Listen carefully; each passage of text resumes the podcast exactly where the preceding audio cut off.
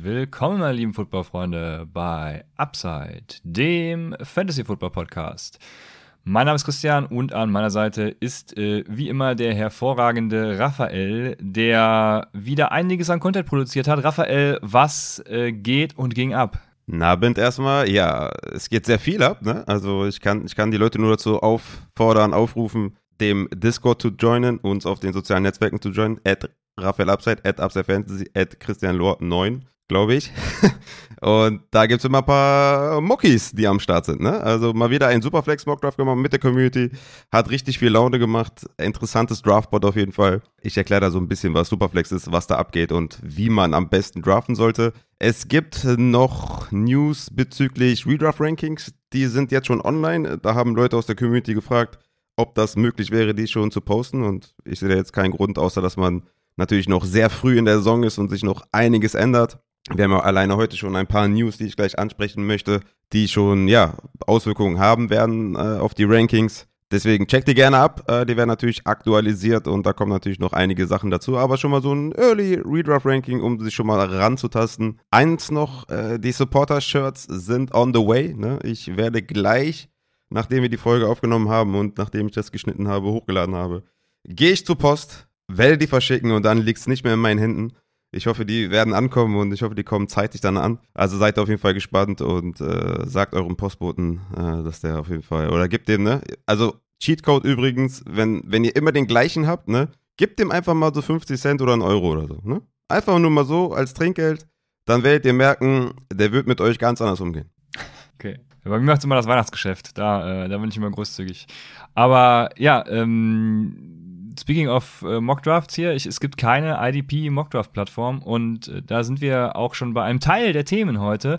Wir werden heute unsere Out-of-the-Box ja, Spieler 1 behandeln, so wie wir es mit Running Back ja schon mal gemacht haben in einer Folge, werden wir das heute mit allen Positionen durchziehen und dann wird es noch League Spice Ups geben, also was ihr tun müsst, damit eure Fantasy Liga noch geiler wird als sowieso schon. Und genau, vorher wird es News geben. Raphael, du hast äh, hervorragende News zusammengetragen. Ja, ich, ich dachte mir, es ist wahrscheinlich interessant, weil mit James Robinson gab es erstmal News, dass er das Training Camp auf jeden Fall nicht äh, schafft oder dass er da nicht antreten wird, weil er immer noch verletzt ist, dass er die ersten Wochen wahrscheinlich auch verpassen wird. Jetzt sind neue News wiedergekommen äh, von Michael D. Rocco, dass James Robinson wohl erwartet wird, irgendwie an irgendeinem bestimmten Punkt im Training Camp aufzutauchen. Und eine weitere News, dass die Jaguars den wohl immer noch als deren Top-Back sehen. Ne? Muss natürlich sagen, dass natürlich alles so News, ähm, wie soll ich sagen, auf die kann man nicht immer viel geben. Ne? Die Vergangenheit hat gezeigt, dass viel geredet wird und im Endeffekt was ganz anderes passiert. Aber es, es wäre natürlich schön gewesen, etwas anderes zu hören, dass Etienne vielleicht irgendwie gerade alles abfackelt und ähm, dass man da erwarten kann, dass der auf jeden Fall irgendwie die Leadback-Rolle hat. Ich wollte es nur mal unterbringen, ja, dass James Robinson auf jeden Fall nicht die ersten Wochen, zumindest so scheint es Stand jetzt, wohl nicht verpassen wird, sondern dass er wohl wahrscheinlich eher active sein wird für Woche 1 und dass wir dieses Backfield auf jeden Fall in der Preseason und auf jeden Fall, sage ich jetzt mal, mal reinhören müssen, was die Coaches sagen und so, dass es da wohl nicht so ganz klar ist, wie es da aussieht. Ich sehe immer noch Etienne mit dem riesen Upside auf jeden Fall, aber ich wollte es nur mal unterbringen. Und ich hatte auch gesagt, dass man nicht Snoop Corner vom Waiver holen sollte. Soll man immer noch, weil James Robinson hat ja auch eine schwere Verletzung ich glaube Achillessehnenriss sogar. War das Achillessehne oder war das Meniskus? Also es ist auch nicht ganz klar, wie fit dann oder wie gut James Robinson dann vielleicht noch ist. Ne? Also von daher ist Corner immer noch eine gute, guter Dynasty-Stage, aber ich wollte das nur mal unterbringen. Was sagst du dazu? Ist das für dich eh Bullshit und du würdest die News gar nicht erst mit aufnehmen? Du hast ja vorhin zusammengefasst, ja. Also äh, genau, der übliche Bullshit-Talk und damit hat sich's ja. Also die, die News ist ja, dass James Robinson eben noch nicht so weit ist, ne, klar. Ähm, Achilles war es übrigens. Und ja, von daher ist das die News, die man mit reinbringen kann. Den ganzen Rest, den spare ich mir. Und äh, ihr kennt ja meinen Out of the Box Running Back eins zumindest schon und dabei bleibt es dann auch. Deswegen können wir weitermachen. Dann haben wir Alvin Kamara, der jetzt wohl, es war ja sehr lange still um Kamara und um die News und den Las Vegas Vorfall. Jetzt kamen schon die ersten News, dass es sehr, sehr wahrscheinlich ist, dass er die ersten sechs Spiele aufgrund einer Sperre verpassen wird. Da müssen wir natürlich auch noch warten, ob es dann schlussendlich wirklich so kommt und ob das vielleicht weniger Spiele werden oder vielleicht gar keine Spiele und was da auch, ne? Also muss man natürlich immer noch abwarten. Aber was sagst du dazu eigentlich bei Chimera? Ich hatte ja mal eine Running Back Folge gemacht, wo ich auch die UDFAs angesprochen habe mit Abram Smith zum Beispiel. Da war ja auch mein Nummer 1 Running Back äh, bei den UDFAs. Wie siehst du das Backfield, wenn Chimera gesperrt wird für die ersten sechs Wochen? Wir haben da ja ein paar Running Backs, die da rumschwimmen. Wir haben Mark Ingram, der ähm, ja ein bisschen in die Jahre gekommen ist, aber durchaus immer noch immer seine Rolle findet in den Teams, wo er dann unterkommt, ne? Gerade auch an der Goal-Line und so weiter. Wir haben Devin Osigbo, der jetzt vielleicht nicht der aufregendste Running Back ist. Tony Jones Jr., der seine Sache auch nicht so schlecht gemacht hat. Da muss man abwarten, ob er das Team überhaupt macht. Und dann haben wir noch Abram Smith. Wo siehst du da die Rollenverteilung, wenn Camara gesperrt wird? Also, jetzt muss ich hier natürlich ein bisschen Clickbait betreiben. Also, Leute, die den Arcade äh, Fantasy Rookie Guide äh, haben, die werden wissen, was hier Sache ist.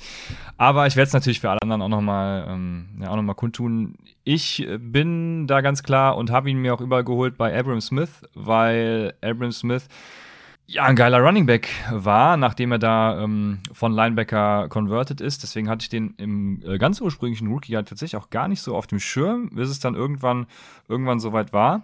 Und ähm, ja, hat äh, geile Rushing Yard Over Expected äh, Zahlen und äh, hat seinen äh, Job richtig gut gemacht.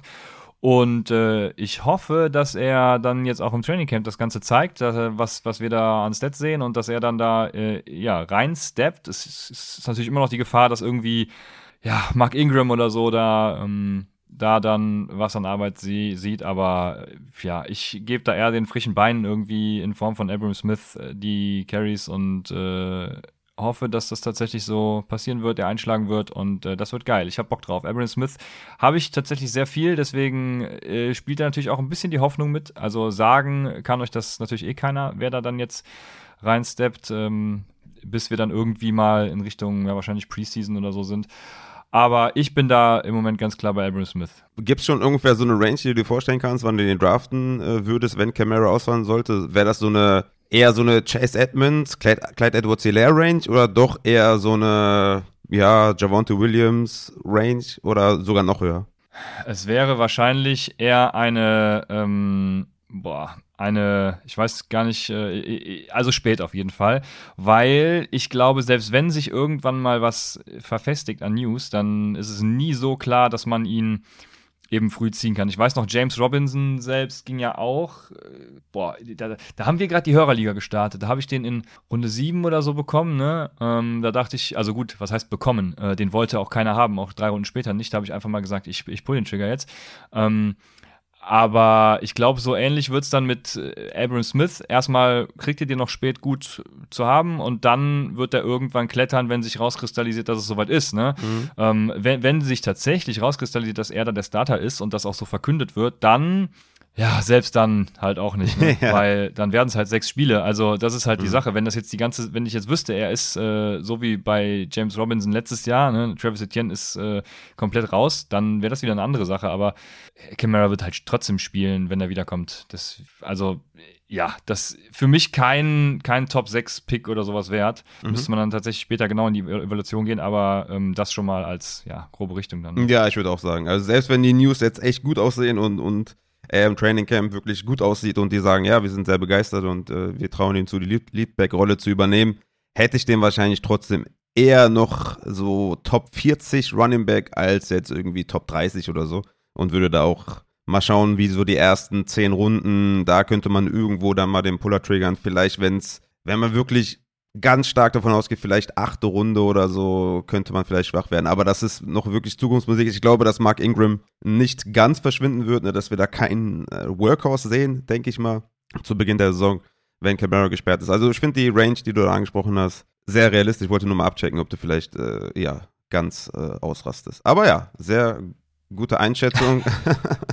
Dann haben wir noch ein Retirement äh, zu verkünden, was vielleicht gar kein Retirement ist. Nämlich äh, Rob Gronkowski hat gesagt, dass er zurücktritt. Und da muss man natürlich jetzt sagen, Leute flippen natürlich jetzt vollkommen aus und, und droppen Gronk und ähm, weiß ich nicht, äh, holen sich Kate Otten, was man eh tun sollte. Das ist auf jeden Fall keine schlechte Entscheidung, weil Gronk ähm, ja, selbst wenn er zurückkommt, wird er wahrscheinlich auch nicht mehr lange machen. Aber ja, der Berater von Gronk hat ja auch schon gesagt, also eigentlich hat er gesagt, ey, okay, Gronk hat halt keinen Bock auf Preseason, Gronk hat keinen Bock auf Training Camp. Und der, ja, wenn, wenn Brady anruft, dann wird er jetzt nicht Nein sagen. Also es war irgendwie kein wirkliches Retirement. Diesbezüglich hat dann Bucks Beatwriter Leo Haggerty ähm, ja, ein paar Sachen gedroppt, die vielleicht interessant sind für den einen oder anderen. Ich wollte es mal unterbringen auf jeden Fall. Zumindest, dass ihr es mal gehört hat. Er hat zum einen gesagt, dass die Buccaneers den Ball mehr laufen möchten als in den letzten Jahren, was natürlich gut ist für Fournette. Ne? Also es ist ja Todd Bowles der, der neue Coach ähm, und nicht mehr Bruce Arians. Also das zum einen gute News für, für Fournette. Wer vielleicht Angst hat für Rashad White irgendwie im Receiving Game, also noch mehr, noch mehr Rushes, wird auf jeden Fall nicht schlecht sein. Dann zum anderen hat er gesagt, dass die Buccaneers wohl mit Chris Godwin sehr vorsichtig umgehen werden. Ja, also dass die Recovery vielleicht schon Richtung Oktober, ja, sagen wir mal, vonstatten gegangen ist, aber dass sie ihn leicht zurückbringen wollen und vielleicht erst November, sogar vielleicht Dezember erst wirklich aufstellen wollen, weil sie wollen ihn halt auch ähm, ein gutes Gefühl als Blocker wiedergeben. Also er soll nicht nur, also er ist ja auch ein, ne, Blocking ist ja sehr wichtig. Mike Evans zum Beispiel macht es ja auch sehr gerne. Also sie wollen ihn da wirklich langsam rantasten und sehen nicht wirklich äh, den Need, da ihn schnell zurückzubringen und wollen ihn lieber später in der Saison komplett fit haben, als ihn zu, zu früh zu bringen, dass er dann irgendwie sich vielleicht wieder verletzen kann. Also das auch sehr wichtig. Chris Godwin auf jeden Fall, ja, für mich ja eh schon jemand, den ich nicht draften werde, ähm, aber das ist auf jeden Fall eine interessante News. Und er hat noch gesagt, dass er glaubt, dass sie mit mehr Tight End Sets spielen und dass er glaubt, dass Cameron Braid der Lead Tight End ist. Hat natürlich auch gesagt, dass Kate Otten ne, ein guter Typ ist, aber dass er natürlich ein Rookie ist und dass, dass er eine Zukunfts, ähm, ja, Zukunftsspieler ähm, ist, den sie ganz gut finden und dass er natürlich erstmal sich etablieren muss. Was sagst du zu diesem Tight End Committee, was es vielleicht werden könnte? Glaubst du erstens, dass äh, Gronk zurückkommen wird zu irgendeinem Zeitpunkt in der Saison und glaubst du dann, dass vielleicht Kate Otten oder Braid die Nase vorne haben sollte, Gronk wirklich die ersten Wochen oder die ganze Saison nicht spielen? Ja, also ich glaube, dass da noch nicht das letzte Wort gesprochen ist. Ähm, halte es für durchaus realistisch, dass er da nochmal zurückkommt, aber ähm, das ist so eine Sache, da habe ich auch überhaupt keinen Bock drauf. Deshalb äh, behandle, also würde ich es als Spieler jetzt erstmal so behandeln, als wäre er weg. Ähm, gut, traden könnt ihr eh nicht mehr, droppen würde ich ihn jetzt trotzdem nicht. Also behalten würde ich ihn so. Ganz klarer Hold und ähm, was den Rest angeht, ich, also wir wissen ja, wie es äh, ist bei Titans, ne? vor allem bei Rookie Titans. Ähm, selbst Kyle Pitts konntest also ist letztes Jahr viel zu hoch gedraftet worden und ähm, Kate Orton wird in seinem ersten Jahr auch nichts reißen. Deswegen äh, Cameron Braid wird jetzt auch nicht in die Fußstapfen von Gronk treten, aber Cameron Braid ist da, denke ich, der, der, der war ja auch letztes Jahr schon äh, hin und wieder, also gut, was heißt das? Tight End Flexer. Aber mhm. ähm, man konnte ihn flexen und ich glaube, jetzt kommen eben halt auch Targets dazu. Ne? Ich könnte mir schon vorstellen, dass er da ja ein regelmäßiger Flexer ist, aber ähm, ob das dann genau, also ob das wirklich viel in Targets und vor allem auch dann Endzone-Targets und was weiß ich endet, das weiß ich auch nicht so richtig. Ich glaube, der Profiteur davon wird halt weiterhin Mike Evans sein. Und dementsprechend, ja, Braid ein nettes Target, aber Otten vor allem für mich auch gar nicht. Mhm. Gehe ich mit auf jeden Fall. Braid wird wahrscheinlich so um die vier bis sechs Targets pro Spiel sehen und äh, das ist schon dann Tight End-wise schon ordentlich, dass man den vielleicht Late Round schon picken könnte. Den einen oder anderen Touchdown wird er wahrscheinlich auch fangen. Aber ja, für Gage und Evans sind das schon ganz äh, nette News, vor allem auch für Gage hier mit dem, äh, mit dem, mit der neuen News um Chris Godwin. Sehr interessant auf jeden Fall. Sollte man in den Drafts nicht vergessen, auf jeden Fall. Ja, sehr, sehr gut. Sehe ich genauso, sehe ich ähnlich. Ähm, von daher war es das von den News. Ich wollte es unterbringen. Ihr könnt mir ja Feedback geben, ob das unnötige News sind oder ob das wichtige News sind. Dann werde ich das demnächst dann dementsprechend behandeln. Sehr schön. Ähm, ich weiß, dass du noch was über Sleeper äh, sagen wolltest. Ich äh, weiß aber nicht, nicht genau, äh, was du sagen willst und worauf du hinaus willst. Deswegen muss ich jetzt das Wort erstmal wieder an dich übergeben. Ähm, ich habe meinen eigenen Tag dazu und bin gespannt, ob ich den dann anpassen muss oder nicht. Ja, ich weiß ja, dass, dass du ein Sleeper-Freund bist. Vor allem auch auf den Social-Media-Plattformen bist du ein sehr großer Freund und ähm, sind ja in, dein, in deiner Friendlist auf jeden Fall ganz weit oben. Ja, ich meine, also eins muss man Sleeper lassen. Sie machen Änderungen, wenn man es positiv sehen möchte. Das Negative ist halt, dass die halt kompletter Bullshit sind und richtig unnötig. Und immer dieser Verweis auf. die verweisen halt immer auf irgendwelche Comments, ne? Also wenn die fragen, ja, was sollen wir ändern, dann schreibt halt irgend, irgendjemand schreibt halt, ja, mach doch mal Fat Minimum. So, dann machen die Fat Minimum und zeigen, ja, siehst du, wir gehen auf die, auf die User ein. Also richtig, äh, das ist ein richtiger Taschen, Taschenspieler-Trick auf jeden Fall. Richtig nice. Also es gibt drei neue Sachen bei Sleeper. Zum einen, also ich meine, wir, wir bewerben die Pla äh, Plattform ja immer. Das ist auch da, wo wir uns hauptsächlich aufhalten. Sei denn, man spielt IDP, dann kann man ja Sleeper nicht empfehlen. Auf jeden Fall gibt es drei neue Sachen. Die haben eingeführt ein Fab-Minimum. Was bedeutet das? Äh, es geht hauptsächlich, so wie ich es verstanden habe, ich habe es jetzt nicht nochmal geguckt, aber äh, ich kann mir nur vorstellen, dass es tatsächlich so ist, darum, dass du halt ein Minimum von verbieten musst. Also du kannst nicht mehr, wenn zum Beispiel äh, irgendwer auf dem Wafer ist, den du haben willst, aber wo du weißt, es bietet eh keiner, kannst du nicht mehr für 0 Dollar bieten. Also du kannst zum Beispiel nicht in der ersten Woche deine 1000 oder deine 100 Prozent rausknallen und dann irgendwann nochmal zuschlagen, weil du dann dein Minimum von äh, einem Prozent oder was auch immer, einen Dollar ähm, dann bieten musst. Das ist eine generelle ligaweite Einstellung. Dann gehen wir zum nächsten Punkt und neben die Full Player Names hm. Das ist natürlich auch äh, richtig unnötig. Also ich meine, klar, ne, es gibt den Jamal Williams und den Javonte Williams, aber das jetzt irgendwie als große News äh, zu verkünden, dass jetzt da Full Player Name stehen, also nicht mehr J Williams und J Williams, sondern Javonte und Jamal. Na gut, okay. Dann gibt es etwas sehr Nettes, vielleicht auch für dich. Äh, vielleicht kannst du ja mal nachfragen, wie da die Projections äh, kalkuliert werden. Aber diese neue Win Probability Calculation ja, ich weiß jetzt nicht, worauf die jetzt gebaut ist, aber es soll wohl, also ihr kennt es vielleicht, ne? Es sind irgendwie noch fünf Minuten zu spielen. Ihr seid mit äh, sieben Punkten vorne und Sleeper sagt, ey, ihr habt zu 100% gewonnen. Dabei ein Touchdown von einem Wide Receiver eures Gegners und ihr habt verloren. So. Also total unnötig. Was sagst du zur neuen Win Probability Calculation? Äh, ich kenne das Modell nicht, ne? Ähm, und ich gucke während der Spiele bei Sleeper zumindest sowieso ganz, ganz selten rein. Ähm, wenn man irgendwo rein, also wenn ich irgendwo reingucke, dann eher bei DraftKings, äh, um noch irgendwas umzustellen, aber boah, so live verfolgen, wie sich dann mein Punktestand in Sleeper äh, entwickelt, wo ich eh schon das Lineup gesetzt habe und nichts mehr ändern kann, das tangiert mich irgendwie überhaupt nicht. Deswegen, also ich, ich glaube ja tatsächlich, dass ich hab, will jetzt keine Prozentzahl nennen, aber ich glaube, der Großteil der User macht es tatsächlich auch dann ähnlich wie ich und, und guckt einfach nur Football. Ich weiß, es gibt diese Leute, die irgendwie dann jede Sekunde in ihre Lineups gucken und äh, feiern, wenn sich was verändert oder dann auch schlecht gelaunt sind, wenn sich was verändert. Aber äh, keine Ahnung, wer das tut, der weiß ich nicht. Also ja, ich bin auf jeden Fall raus und glaube, der Großteil oder hoffe, der Großteil macht das auch nicht. Deswegen ist es völlig unwichtig. Das, das Einzige, was, also wenn man zum Beispiel ein Monday Night Game noch offen hat, ne, dann kann man halt schon mal gucken, oh ja, wie sieht's denn aus, ne? Ähm, aber das kann man sich halt auch selbst zusammenrechnen. Ich kenne das Modell, was dahinter hängt, nicht, weiß nicht, was da alles einfließt, wie das berechnet wird. Ich glaube, sie haben es auch nirgendwo public gemacht, äh, beziehungsweise zumindest mal public gemacht, wie sie das kalkulieren, also mit welchen Attributen. Und dementsprechend ist das für mich vollkommen unnütz, weil ich äh, ja gar nicht weiß, was da alles reinzählt. Bei, bei den NFL Faster Win Probability zum Beispiel, da weiß man halt, wonach die sich richten und, und weiß, ähm, wie die sich errechnen und äh, kann dann eben auch einschätzen, woran so gewisse Swings in Win Probability liegen und was weiß ich nicht alles. Aber ja, Sleeper geht da eben nicht transparent mit um bisher zumindest und äh, dementsprechend bringt mir diese News absolut 0,0. Äh, das war auch alles, ne? Jetzt kann ich meinen Red loslassen, oder?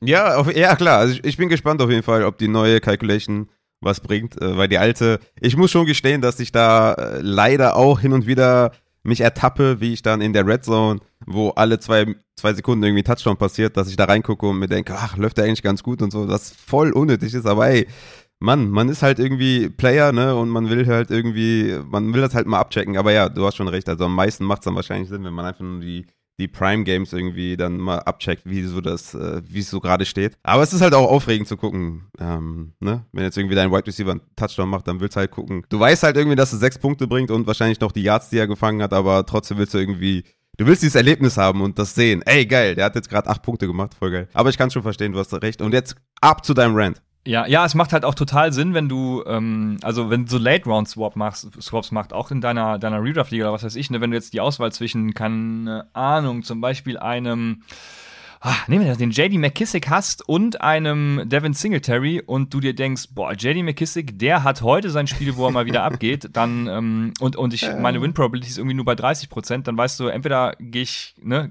mit wen Fahren unter oder halt mit Devin Singletary.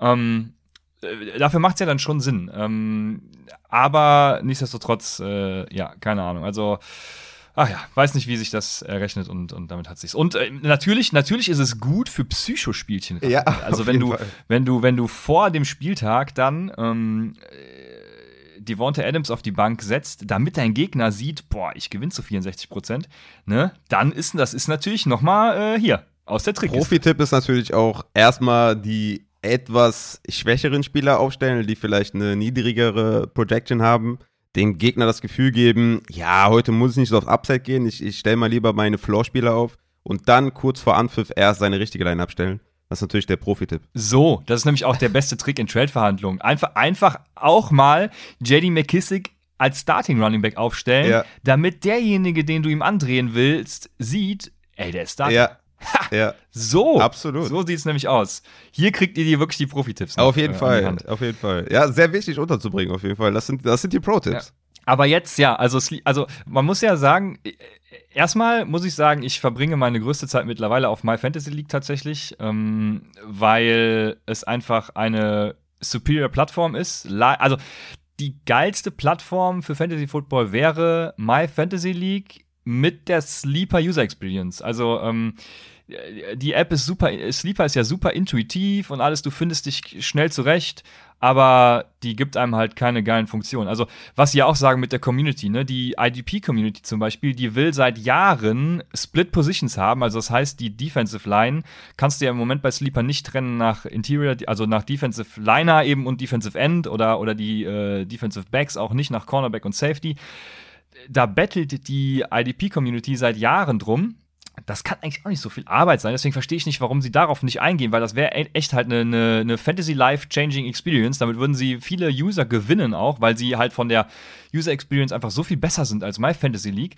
Und ähm, aber ja, IDP kannst du nur über My Fantasy League oder halt gut Fantracks, ähm, da spiele ich jetzt ganz wenig, aber ähm, kannst du da halt auch dann nur über die beiden Plattformen richtig spielen, wenn du es willst. Und ähm, dementsprechend, was sie aber trotzdem gut machen, ist ja auch das Marketing. Ne? Also mhm. ich, äh, da müssen wir uns noch eine Scheibe abschneiden. Ja, zu diesen drei Änderungen ne, habe ich mal äh, in einer Liga, in einem Groupchat mal ähm, ja, philosophiert und ähm, den Programmierer meines Vertrauens äh, gefragt, wie, wie, das denn so dauert. Und ich, äh, ich bin schon, ich dachte, komm, gönnst du mal was? Sagst du, ey, die Änderungen haben doch wahrscheinlich 45 Minuten Programmierarbeit gekostet und die verkaufen das, als wäre es jetzt ein Off-Season-Projekt gewesen, diese drei Änderungen reinzubringen. Und da hat mein Programmierer nur dann auch gesagt, ja, ähm, wahrscheinlich eher vier bis fünf Minuten anstatt 45. Ähm, und dann sieht man halt schon, ne, was die gerade tun. Also die, die feiern da irgendwas, was, was ein Azubi oder ein, ein Praktikant, äh, wahrscheinlich dann noch unbezahlt, un unbezahltes Praktikum ist in den USA auch geil, ähm, ja, irgendwie mal dahin gerotzt hat, was irgendwie zwei Zeilen Code sind, verkaufen die, äh, als wär's äh, life-changing. Und das, das fuckt mich bei Sleeper die letzte Zeit immer richtig krass ab, weil sie bringen halt wirklich keine grundlegenden Features, die Leute brauchen, sondern eben nur so ein, so ein Rotz und was keinem irgendwie was bringt. Gut, das Einzige, was sie jetzt implementiert haben, was wirklich was bringt, äh, ist in Drafts dieser, dieser Overnight-Timer. Aber dann haben sie trotzdem noch nicht hingekriegt zu implementieren, dass wenn ich meinen Autopick setze, der auch bei acht Stunden tatsächlich dann auch mal pickt aus, dem, aus der Queue. Sondern dann muss der Comic erst im Draft das Ganze forcen. Also wirklich, es ist kein durchdachtes, äh, also ich frage mich, wer denkt bei Sleeper? Das ist, das, die brauchen mal einen Denker der auch das Ganze mal ähm, äh, plant und äh, strukturiert und denen sagt, hey, du machst jetzt den Task und dann haben wir das mal abgeschlossen und das läuft jetzt irgendwie fehlt mir da Struktur tatsächlich. Ähm, so, das war jetzt, das war jetzt, äh, ich muss aufhören mit meinem Rant, sonst, sonst wird's hier noch fies. Aber ja, im Moment äh, Sleeper und ich, wir werden keine Freunde gerade, weil My Fantasy League einfach, äh, ich, das Problem bei My Fantasy League zum Beispiel ist, man braucht halt erstmal anderthalb Jahre, bis man weiß, wo man hin navigieren muss, ne? Und äh, das schreckt halt super viele ab. Aber äh, die Experience da ist um 100 mal geiler. Wir hatten jetzt einen ein, äh, den in unserer Analytics Dynasty liegt, den Free Agent Auction Draft. Ey, wenn ich da gegen Sleeper sehe, da denke ich mir nur, holy shit, also das ist eine ganz andere, eine ganz andere Liga tatsächlich, äh, was da an Möglichkeiten äh, gibt mit Proxy-Bits und äh, allem möglichen Pipapo, also äh, schon, schon geil. Ähm, also du hast es da wie Ebay, ne? Du kannst ein Höchstgebot von äh, 20 Dollar äh, setzen und äh, wenn er dann bei 3 Dollar ist, dann ähm, ja, wenn der nächste dann 5 bietet, dann wird dein Gebot halt automatisch auf 5 erhöht. Ähm, der Timer bleibt aber gleich. Also wenn es 24-Stunden-Timer ist und es eine, eine Stunde vor Ablauf, dann, äh, solange der eben nicht diese 20,1 Dollar bietet, bleibst du der Höchstbietende und gewinnst eben dann auch. Und äh, also das, wenn, wenn Sleeper sowas zum Beispiel hätte, dann geil, aber äh, das ist ja nur eine Funktion von vielen ähm, und ja. Also Sleeper äh, verkauft sich gut, aber macht nur Müll im Moment und das geht mir tierisch auf den Sack. Deswegen, nur um den Rant zu hören, hast du die News bestimmt auch reingebracht, oder? Ja, und natürlich wegen den Full-Player-Names. Wichtig. Ja, die, ja, also ich kenne ja die Sleeper API und äh, also Full-Player-Names, das ist keine Ahnung. Also das ist ein Switch Sekunden? gewesen. Das, ja, höchstens. Äh, unfassbar, wirklich. Ja, ich, ja. So, wir müssen hier auch so irgendwie, irgendwie was aufbauen, was irgendwie total simpel ist und das dann einfach groß verkaufen. Ja, das ist einfach, das ist einfach super, super Marketing und das ist einfach, also muss man mal Props verteilen. Ja, ich habe mich ja letztens, ich habe ja auch nach äh, einer IDP Mockdraft Plattform gesucht. Wenn Sleeper zum Beispiel Split Positions hätte, dann wäre das die einzige vernünftige, weil auf MFL kann man es wie gesagt auch, aber das ist auch wieder ein bisschen komplizierter, die einzige vernünftige IDP Mockdraft Plattform, mit die easy zu handeln ist und ach ja, aber ähm, sollen sie mal machen. Ich äh, warte gespannt, ob sie vielleicht nächstes Jahr dann äh, besser sind. Ist, glaube ich, jetzt schon eine geniale Folge. Wir haben aber noch viel, viel mehr für euch. Ja, wir, genau. Wir, gehen wir jetzt weiter zu den Out-of-the-Box äh, äh, Number Ones. Äh, ne? Äh, ja. Und ja, jetzt musst du, jetzt musst du ja starten. Ich habe äh, durch meinen Rant zu viel Redezeit schon äh, beansprucht. Deswegen dein Out of the Box gehen wir wahrscheinlich wieder positionsgetreu durch. Quarterback, also ich habe gar keinen Running Back, weil die, da verweise ich auf die alte Folge. Quarterback, Wide Receiver, Tight End äh, und äh, vielleicht hast du ja noch einen neuen Running Back. Aber ich würde sagen, wir gehen positionsgetreu vor, oder? Yes, auf jeden Fall. Dann. Ich habe äh, auch ganz vergessen, dass man den äh, Superflex Mockdraft übrigens auch auf YouTube sieht. Ne? Und äh, da auch der Hinweis, meine Thumbnails sind auf jeden Fall Next Level.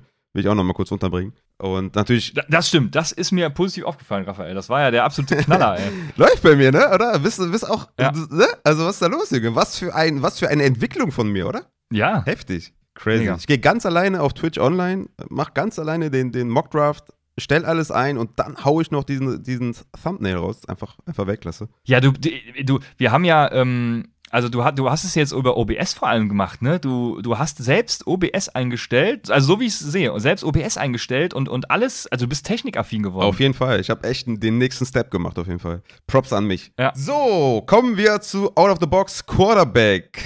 Ich habe, ja, ich, also es gab mehrere tatsächlich, wo ich jetzt, äh, ja, ne, wo ich dachte, ey, das ist interessant, das kann man sich zusammenreihen. Also erstmal Out of the Box ist wirklich Out of the Box, ne? Wir reden hier nicht von Jalen Hurts, weil ich meine, das haben wir jetzt schon tausendmal gesagt und der ist mein Quarterback. Ein Glück. Der ist mein Quarterback 5 und ähm, ich meine, das war jetzt echt langweilig und ich würde schon fast sagen, Joe Burrow und Tom Brady sind auch ein bisschen zu offensichtlich. Äh, auch, ja, ne? Also ich habe mir jetzt, ich bin noch mal ein bisschen runtergegangen und habe mir die Wahl, also habe mir selber so die Aufgabe gestellt, nehme ich jetzt Russell Wilson oder nehme ich Derek Carr?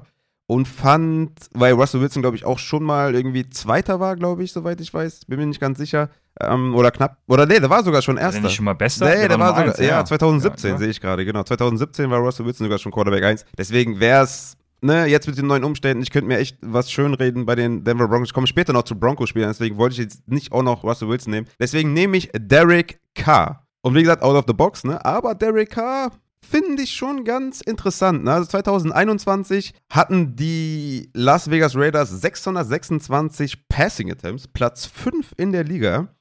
Carr hatte 77 Deep Ball Attempts, Platz 5 unter allen Quarterbacks und 86 Red Zone Attempts, Platz 10 unter allen Quarterbacks. Er hatte Passing Yards von 4804, Platz 5 unter allen Quarterbacks, hatte Air Yards von 5071, Platz 5. Also ihr, ihr hört schon, ne? Platz 5 kommt sehr oft vor. Also er ist da in vielen Kategorien, was äh, zumindest mal das Volumen angeht, Top 5 Quarterback eh schon gewesen hatte 23 Passing Touchdowns. Das ist halt leider nicht Top 5 gewesen, sondern eher Platz 13. Diese drei, 23 Touchdowns könnten halt echt nach oben gehen, weil er hat jetzt Devonta Adams. Der hat 29 Touchdowns gefangen in zwei Jahren, ist ein absolutes Red Zone Monster. Und wie gesagt, er hatte schon 86 Red Zone Attempts und wenn ich mir jetzt vorstelle, dass davon ein paar zu Devonta Adams geben, der auch da eine sehr gute Rate hat, um die zu fangen, könnte ich mir wirklich einreden und schönreden, das ist, was werden kann. Ne? Mit einem fitten Darren Waller, der letztes Jahr, glaube ich, sechs oder sieben Spiele verpasst hat. Renfro im Slot ist jetzt für uns ein Fade, so was seine ADP angeht. Aber ist ja trotzdem ein guter Slot-Receiver. Ne? Der, der macht seine Sache ja gut. Also Devonta Adams, Waller, Renfro, das sind schon ordentliche Waffen auf jeden Fall, mit denen man gut arbeiten kann. Also von daher, Derek Carr finde ich sneaky und ist jemand, dem ich das auf jeden Fall zutraue, dass er da ja so eine Top 3, Top 5 Upside hat und sein Ceiling vielleicht Top 1 ist, mit ein bisschen Fantasie. Also das fand ich schon recht interessant, dass das, äh, ja, was halt nicht so geil ist bei Derek Carr, dass er halt gar nicht läuft. Ne? Also der hatte 40 Carries und die meisten davon waren dann auch irgendwie ein Unfall. Also wollte er nicht unbedingt machen. Also Carries per Game 2,4. Das ist übrigens Platz 32 unter allen Quarterbacks. Red Zone Carries hatte er 8 Stück, Platz 22. Ja, Red Zone Carries per Game sind dann 0,5. Also das ist halt, ja, ähm, nicht etwas, wo ich jetzt sehe, dass der da einen nächsten Step machen kann oder wo er vielleicht Upside mitbringt. Leider. Äh, deswegen verweise ich da lieber auf die Touchdown-Upside jetzt mit Devonta Adams und hoffe, dass dieses hohe, hohe Volumen, was seine Passing Attempts, was seine Deep Ball Attempts angeht und was natürlich den hohen Air Share angeht, den ein Devonta Adams wahrscheinlich haben könnte, dass da einfach Upside besteht und gehe auf Derek Carr. Yo, ähm, spannend auf jeden Fall. Also der, Derek Carr, ich war, wir machen gerade einen minus PPR ähm, Knockout League, also eine Guillotine League, äh, wo jede Woche quasi der Schwächste fliegt. Und da stand ich gestern auch vor der Option Matt Ryan oder Derek Carr, weil in dem Format ist zum Beispiel Derek Carr auch ziemlich geil. Ne? Deswegen auch im Upside Bowl oh, ähm, yes. mit so ein bisschen ähm, äh, hier ähm, mit ein bisschen Completion Percentage, äh, nenne ich es mal zusammengefasst. Also schon, schon ein ganz nettes Play und könnte sein, ja. Also spannend, ne? Ich, äh, ja, in normalen Scorings wegen dem Rushing halt, ich weiß es nicht, ne? Es ist schwierig, aber wir sind ja out, out of the box und dementsprechend, du wirst bei meinem Quarterback auf jeden Fall auch mit der Stirn runzeln. Äh, deswegen finde ich Derek Carr da noch, ja, finde ich gut. Zach Wilson. Finde ich gut. Finde ich gut. Zach Wilson? Russell Wilson? Was? Nee, du, Zach Wilson ist deiner oder was? Ach so, ja, pass auf. Ich, ich, hab, äh, ich, ich stand auch vor der Wahl zwischen zwei und war hin und her gerissen, aber dachte mir dann, ähm, hab, ja, ich habe mich für einen entschieden, weil werdet ihr ja jetzt gleich auch hören. Also, ich, ich mache Davis Mills. Ich, ich mach's super spannend. Ja, wer weiß, in, in meines PPA vielleicht, aber äh, gucken wir mal. Nee, ich glaube auch da nicht. Aber mein Quarterback, ähm, Nummer eins out of the box natürlich, ist letztes Jahr Quarterback 3 nach Rushing Grade gewesen. Hinter Josh Allen und äh, James Winston. Da musste ich auch kurz, äh, kurz lachen.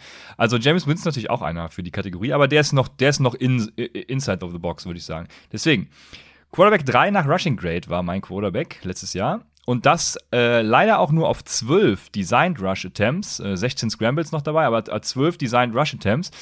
Und ähm, diese 12 Designed Rush Attempts kamen vor allem zum Ende der Saison und er machte damit vier Touchdowns und Designed Rush Attempts auf ja, äh, auf der Goal-Line quasi, also ähm, an der Nähe der Goal-Line, war auch schon im College seine Stärke. Wer mir letztes Jahr zugehört hat, weiß natürlich jetzt, um wen es geht. Aber weiter noch. Äh, jetzt kommen seine Schwächen. Ne? Er war Quarterback 35 nach Adjusted Completion Percentage, hatte nur 2,5% Big Time äh, Throws, also ja, äh, Big Time Throws, erklärt schon selbst, ne? Und ähm, das Ganze bei 3,7 Turnover-worthy Plays, was schon relativ viel ist, ne? Vergleich, äh, Matthew Stafford hat zwar auch 3,7 Turnover-worthy äh, Plays als Prozentsatz von seinen gesamten Würfen, aber halt auch 5,7% Big Time Throws, ne? Nochmal zurück, der andere hatte 2,5, also weniger als die Hälfte davon und ähm, daran sieht man schon, äh, die beiden Stats gemeinsam zu kombinieren ist dann immer schon so ein, so ein ja, ganz guter Anhaltspunkt. Nach EPA per Play war er mit ganz weitem Abstand letzter Quarterback. Er hatte nur eine Success Rate von 39%. Selbst Fields und Darnold hatten 43%. Aber, da komme ich wieder drauf zurück, zu auch diesen 12 Designed Rush Attempts. Die letzten Wochen seiner äh, Saison sind entscheidend, weil die kamen nach einer Verletzung. Da war er Quarterback 16 nach PFF Grades, Quarterback 7 nach Turnover-worthy Plays, also im Sinne von äh, guter Quarterback 7, so. Ähm, Quarterback 7, also die siebten wenigsten Turnover-worthy Plays, so. Äh, Quarterback 7 nach Expected Fantasy Points und vor allem Quarterback 3, was Drops seiner Receiver angeht. 12% seiner Würfe in diesen letzten Wochen waren Drops. Also er konnte eigentlich gar nichts dafür, dass er nicht äh, noch besser als Quarterback 7 nach Expected Fantasy Points war. Das Coaching in seinem Team wurde besser, beziehungsweise konstanter, weil es war das erste Jahr des Coaching-Staffs. Er wurde besser. Auch das ganze Team wurde besser. Es wurden, äh, wurde für die O-Line was getan. Jetzt, okay, jetzt äh, muss ich Namen nennen, jetzt wird's klar. Laken Tomlinson wurde verpflichtet. Mika Beckton kommt zurück. Ähm, letztes Jahr gab es viele Injuries auf Wide Receiver. Dieses Jahr eben mit Garrett Wilson. Ne? Du, jetzt, äh, jetzt äh, Corey Davis und Elijah Moore. Und dann auch noch CJ Usama und Tyler Conklin. Plus Brees Hall noch als Passcatcher neben Michael Carter.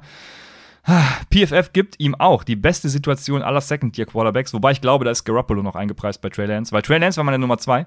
Mhm. Ähm, und ja, sie geben ihm auf Wide Receiver eine 2 Plus, auf Protection eine 2 Plus und im Coaching eine 2. Und ich glaube auch, die Situation kann nicht besser sein. Mhm. Also, es liegt jetzt alles in seiner Hand. Mhm. Das ist alles, was ich eigentlich sagen will. Er hat die Mittel dazu, er hat es in Ansätzen gezeigt. Er hatte ein schlechtes Jahr, aber jetzt, jetzt kommt das Second Year äh, Leap und Zach Wilson wird Quarterback Nummer 1.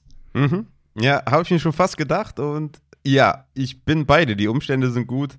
Er hat Receiver, also ne, mit Wilson, mit einem fitten Moore, mit Corey Davis, den man auf jeden Fall auch nicht vergessen sollte. Finde ich schon nice. Trey Lance hatte ich auch überlegt. Äh, natürlich vor allem wegen seinem Rushing, wegen seiner Rushing-Ability. In der Woche 4 hatte er 7 Attempts für 41 Yards, Woche 5 16 für 89 und in Woche 17 8 für 31. Also eh schon eine hohe Baseline als, als Rusher mit viel Touchdown-Upside, aber da bin ich mir noch nicht so ganz sicher, wie es als Passer so ist, ne? weil das Ding muss man ja auch sagen, es ist halt auch echt schwer geworden, so als, äh, also wenn du, also Josh Allen ist jetzt zweimal hintereinander Quarterback 1 geworden, ne? Hat 2020 37 Passing Touchdowns und 8 Rushing. 2021 36 Passing und 6 Rushing. Und Lamar Jackson war 2019 mit 36 Passing und 7 Rushing Touchdowns auch so in die, genau in der gleichen Range eigentlich. Also du musst schon abfackeln, ne? Also es ist jetzt nicht einfach irgendwie Quarterback 1 zu werden, ne? Also wenn du übers Passing kommst, dann musst du wie Mahomes 50 Touchdowns werfen und komplett alles äh, abfackeln. Aber Allen und, und Lamar und so, die haben, ne, also an denen musst du halt erstmal vorbeikommen, was das Rushing angeht. Aber das traue ich auf jeden Fall Trey Lance zu. Aber zurück zu deinem Spieler, Zach Wilson der muss natürlich dann auch wirklich performen. Ne? Bin ich mal gespannt, ob der da in dem, im zweiten Jahr, der hat ja echt Leverage verloren, auch so in der Ups, in, in Upside-Community, sage ich schon, in der Fantasy-Football-Community, natürlich die Upside-Community, die einzig wahre, aber in der Fantasy-Community äh, schon echt auch äh, Standing verloren und muss was beweisen, ne? weil letztes Jahr war echt, der Start war super schlecht und dann, er, genau, dann, das, äh, zu Recht ja auch, das, genau, ja. also er hat ja zu Recht verloren, er war ja super schlecht äh, in der ersten Saison, war es die Hälfte, ich weiß gerade gar nicht, wann er sich genau verletzt hat, aber bis er sich verletzt hat, war es schon echt fies. Hat auch viele Interceptions geworfen und einfach dumme Entscheidungen auch getroffen. Mhm. Und das, äh, das wurde halt gegen Ende dann auch besser. Ich glaube, da hat er, hat er überhaupt eine Interception am Ende geworfen? Wenn, dann war es wenige. Ich gucke nach, du kannst deinen dein, äh, Take noch zu Ende Der hat Woche 12 und 13 noch jeweils eine geworfen und von Woche 14 genau. bis 18 keine mehr. Mhm. Also ja, ja genau. äh, es ist, ja, ne, er hat halt ein paar vergrault, aber ich denke auch, der ist ein guter Buy-Low-Kandidat, auch in Dynasty und so. Also Zach Wilson finde ich spannend, finde ich geil. Auch sehr gute Begründung auf jeden Fall. Also von daher, ja, nice. K, Zach Wilson sind auf jeden Fall Top-Leute für Outside of the Box. Das würde ich auch so sehen, ja. Das ist auch mein. Ich habe bei äh, tatsächlich auch nur einen Spieler diesmal genommen. Also, falls du noch wen anders hast. Nee, ich habe mich auch auf einen festgelegt. Wie gesagt, Russell Wilson fand ich ja. auch spannend, aber der war es schon und dann dachte, fand ich das so ein bisschen, bisschen äh, lazy. Würdest du bei Russell Wilson sagen, der hat eine höhere Chance als K und Wilson? Also Zach Wilson? Boah, da bin ich auch unschlüssig, ne? Weil Russell Wilson, also man muss sich davon freimachen, den Russell Wilson von vor drei oder vier Jahren, ich weiß nicht mehr genau, äh, wann es war, zu sehen, ne? Sondern er war halt auch also im Prinzip müsste man ihm genauso sein Können absprechen wie Zach Wilson, weil er mhm. halt einfach auch schlecht war. Ähm, bei ihm weiß man halt nur, er kann es auf jeden Fall besser, auch in der NFL. Mhm. Deswegen, ja, wahrscheinlich schon, aber ich nehme dann lieber den Discount auf Zach Wilson oder äh, obwohl Derek Carr müsste in der ähnlichen Range gehen, ne? mm, wahrscheinlich. Ja. Aber ja, nehme ich lieber den Discount auf Zach Wilson zum Beispiel, bevor ich dann Russell Wilson nehme. Wobei Zach Wilson wahrscheinlich undrafted geht. Also, ja, aber ihr wisst, worauf ich hinaus will. Mm. Value. Ja, ich, ich traue mich schon zu, dass er da vielleicht nochmal gerade was sein Deep Ball angeht, dass er da nochmal besser wird. Eine Deep Ball Completion Percentage war bei 36,4%, 22 unter allen Quarterbacks bei Russell Wilson. Quarterback Rating war bei 53,9, Platz 12. Also ja, also ich denke schon, dass er vielleicht nochmal so in diese Top 10 Range kommen kann und dann mit Sutton, mit Judy ich, ich würde da Russell Wilson über den anderen sehen. Aber ja. Ja, also wenn man jetzt draftet, äh, ganz klar, da bin ich natürlich äh, bei dir. Ich, äh, es ging jetzt, dachte ich, um die Chance, tatsächlich Quarterback 1 Ja, ja, genau, ging, ging auch aber, nee, nee, klar, aber ja, ja, im, im, genau, ja, hast schon recht. Ja, ja. genau. Ja. Okay, ja, genau, dann können wir weiter zu Running Backs gehen. Und ich sag's vorweg, ne? Also mir ist tatsächlich, ich habe lange überlegt, machst du jetzt Antonio Gibson, dann langweilst du die Leute wieder nur. Ähm, Kannst auch nicht zweimal in Folge Antonio Gibson nehmen. Ja, genau. Nimmst du, nimm, ja, nimmst du dann jetzt irgendwen noch aus dieser, aus dieser Range, ähm, da so, so von 10 bis 20, ist das schon outside the box oder, oder wo, macht man da die Grenze? Ja. Und ich, ich fand, wir, also ich ja, wir hatten ja den ja beide, wir haben eigentlich schon den so perfekten outside of the box Running Back genommen, dass ich tatsächlich keinen äh, krassen Case für irgendwen gemacht habe. Und ich bin daher umso gespannter, wen du noch gefunden hast. Ja, ich habe es ein bisschen natürlich auf meine Rankings, äh, ne, habe mich da eher drauf bezogen, als jetzt irgendwie auf einer ADP oder so, weil ich muss ja mein Outside-of-the-Box-Spieler irgendwie nehmen. Also, man muss schon sagen, es, ja, es gibt echt viele so in den, in den Top 15, die ich so sehe. Ne? Also, Elliott hat natürlich einen klaren, klaren Weg eigentlich. Ne? Also, der ist ja, hat ja auch kein hohes Standing mehr. Äh, ich finde, da ist relativ offensichtlich, dass er auf jeden Fall eine Chance hat. Swift ist auch offensichtlich. James Conner müsste eigentlich auch alle, für alle Upside-Leute offensichtlich sein.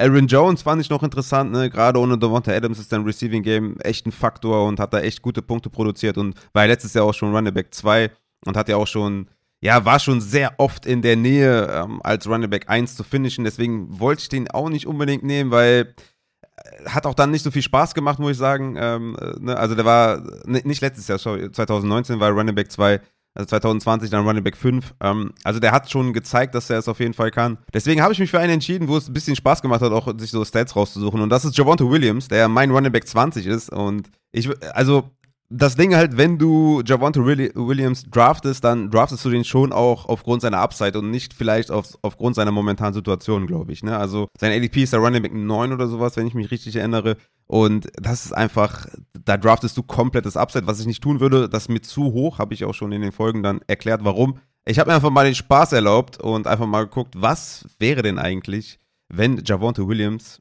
wirklich Workhorse wäre. Ne? Und ich habe einfach mal die, die Stats von Melvin Gordon und Javante Williams zusammengenommen, ja, also als ein Spieler quasi äh, addiert. Und da würde halt rauskommen 406 Carries, 1821 Yards, 12 Touchdowns, 91 Targets, 71 Receptions, 5 Touchdowns und würde im Endeffekt 320 Half-PPR-Points generieren.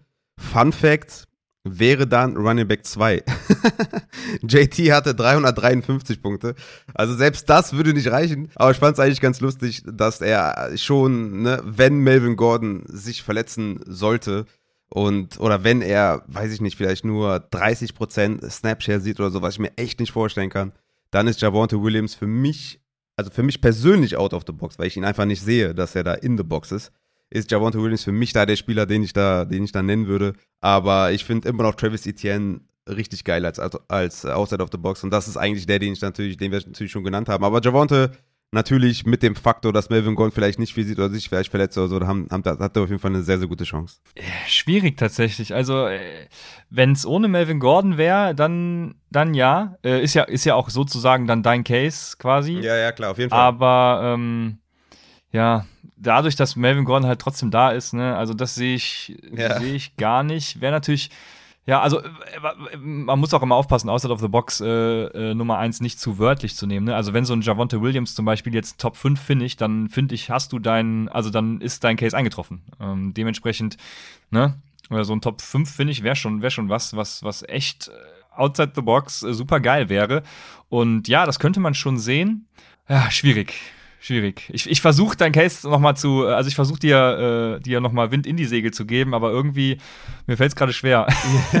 ja, es ist etwas, ja, wie gesagt, Travis Etienne ist halt schon derjenige, wo es halt richtig Bock gemacht hat. Ja. Äh, der ist richtig nice. Aber ich würde auch sagen, dass, dass Aaron Jones, äh, ne, vor allem auch aus eigenen Kräften, Javonte ist jetzt eher so, da muss schon viel passieren und Melvin Gordon sich verletzen und ne, deswegen ist es etwas langweilig. Aber ich, ne, nochmal Aaron Jones nennen oder nochmal Etienne nennen, äh, James Conner und so finde ich zu offensichtlich, Elliott ja. zu offensichtlich, deswegen habe ich den ausgepackt. Ne? Barclay ist auch zu offensichtlich. Ich meine, ich, ich würde den nicht früh nehmen, ja. ne? weil einfach, ich glaube, da ist der Lack ab. Aber es ist natürlich voll realistisch so, dass der Running Back 1 finishen kann, weil was ist, wenn er sich regeneriert hat, wenn er wieder zu, alt, zu alten zur alter Stärke findet. Die O-Line ist viel, viel besser geworden. Also das ist schon echt eine Möglichkeit, dass, dass Barclay da als Nummer 1 finisht. Aber es wäre halt zu langweilig gewesen. Deswegen habe ich halt schon ein bisschen weiter outside of the box geguckt. Ja, das stimmt. Saquon Barkley hätte ich auch erst überlegt gehabt, aber das war mir auch zu langweilig. Ich hatte tatsächlich noch, ähm, ich hatte mal angefangen, einen Case für Josh Jacobs zu machen. Ja. Aber da bin ich auch schnell an meine Grenzen gestoßen. Also,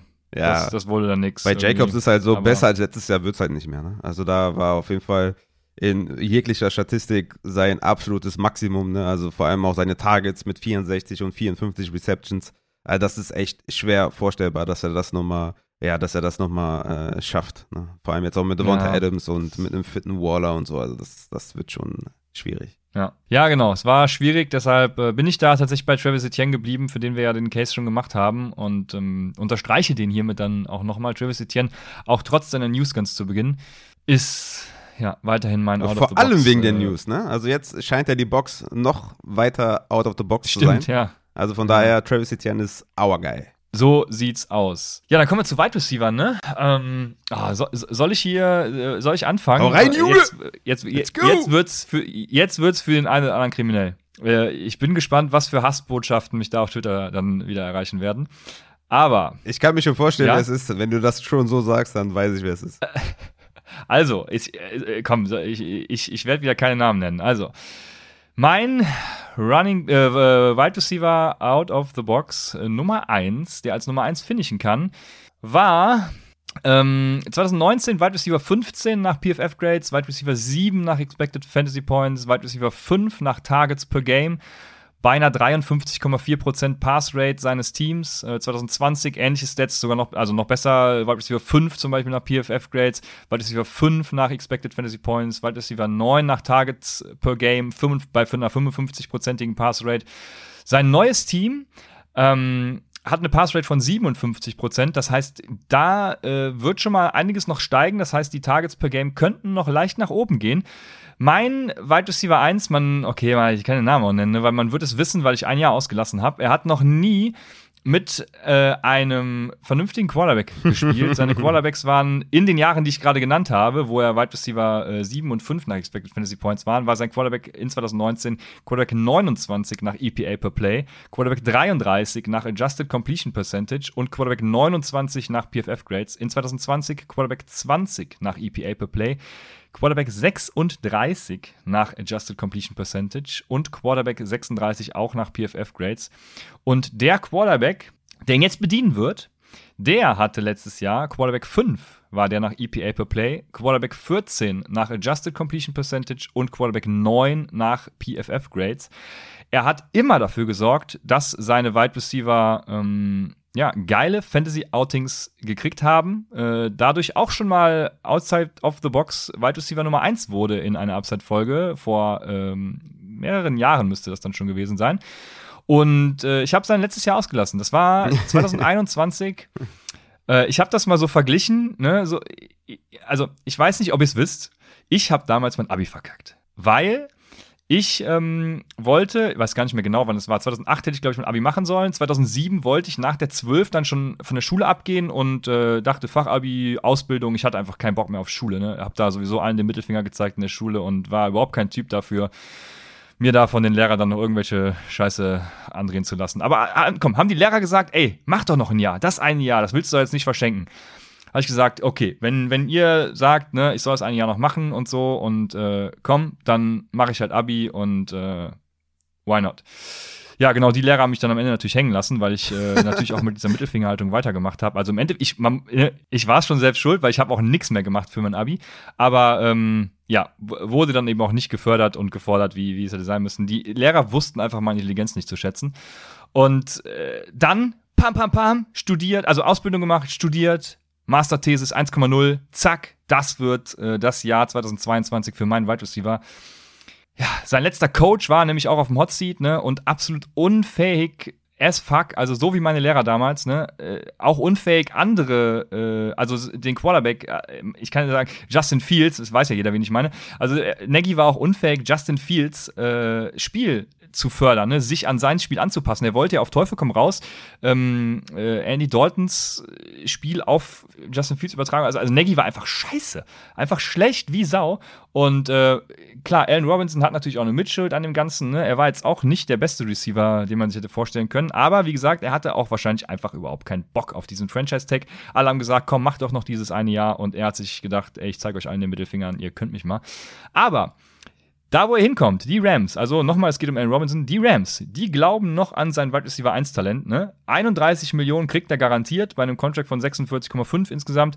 Ähm, Cooper Cup ist zum Beispiel äh, Wide Receiver Nummer 9 mit 11,7 Millionen garantiert im Jahr. Allen Robinson äh, Wide Receiver Nummer 11 mit 10,1 äh, Millionen garantiert im Jahr. Also von daher erstmal glaubt das neue Team an ihn. Sie haben ihm einen Kontra äh, Contract gegeben, der sagt, wir glauben an dich. Dann ähm, Targets per Game hatte ich eben mal genannt gehabt, Wide Receiver 5 und 9 in 19 und 20 per Game. Und Targets per Game ist äh, die stabilste Stat, äh, wenn man sie Year over Year betrachtet. Und beide Wide Receiver, die da sich tummeln, also Cooper Cup und Allen Robinson, hatten Ausreißer letztes Jahr. Ne? Man weiß, Cup nach oben, Robinson nach unten. Denn Allen Robinson bewegt sich immer so um die 9,5, er hatte 9,5, 9,5, dann war er verletzt, dann hatte er, kam er zum neuen Team, dann hatte er 2019 9,6, 2020 9,3 und letztes Jahr halt 5,6 Targets per Game, also schon schlecht, ne? Und Cooper Cup hatte immer so, er startete mit 6,7, 6,9, dann 8,4, 8,3 in 19 und 20 und da sehe ich ihn auch, so bis vielleicht bei 9 ähm, und letztes Jahr halt 11,1 Targets per Game und also da sehe ich ihn nächstes Jahr nicht. Ne? Cup hat vor allem diesen Ausreißer, ich rede wieder viel zu lang, aber äh, ich hoffe, es interessiert euch. Ähm, Cup hat halt vor allem diesen Ausreißer nach oben, ne? weil er eben auch aus dem Slot tiefere Routen gelaufen ist und ähm, mehr als auch dieser klassische Underneath-Receiver der vergangenen Jahre war. Und ich glaube, genau da kommt dann eben auch wieder Allen Robinson rein. Der hatte in Chicago eine Slot-Rate zwischen 30 und 40 Prozent, kann also auch genau da reingeschoben werden. Also wenn die Rams dafür sorgen, dass Cooper Cup und Allen Robinson rotieren und äh, ne, gegenseitig äh, die, die Outside und im Slot alignen und wie auch immer und ähm, beide dann auch Pre-Snap in Motion geschickt werden, was weiß ich, ähm, ich glaube, beide Wide Receiver werden sich wieder bei ihren 8 bis 9, äh, vielleicht je nach Passrate eben auch äh, an die 10 Targets per Game einpendeln. Ähm, und was man vergisst, wenn man Targets per Game betrachtet, ähm, Robert Woods war auch auf dem Run zum Top 10 Wide Receiver Finish nach Expected Fantasy Points mit 7,8 Targets per Game. Also ähm, ich glaube, äh, da kann was gehen. Letztes Jahr ja auch die Diskussion viel, äh, vielerorts, Robert Woods äh, muss man vor Cooper Cup nehmen. Und diese Diskussion möchte ich jetzt gerne starten mit Allen Robinson, weil ich glaube, ähm, ich habe es ja alles gesagt, ne? Ich glaube, Allen Robinson ist auch ein besserer Wide Receiver tatsächlich.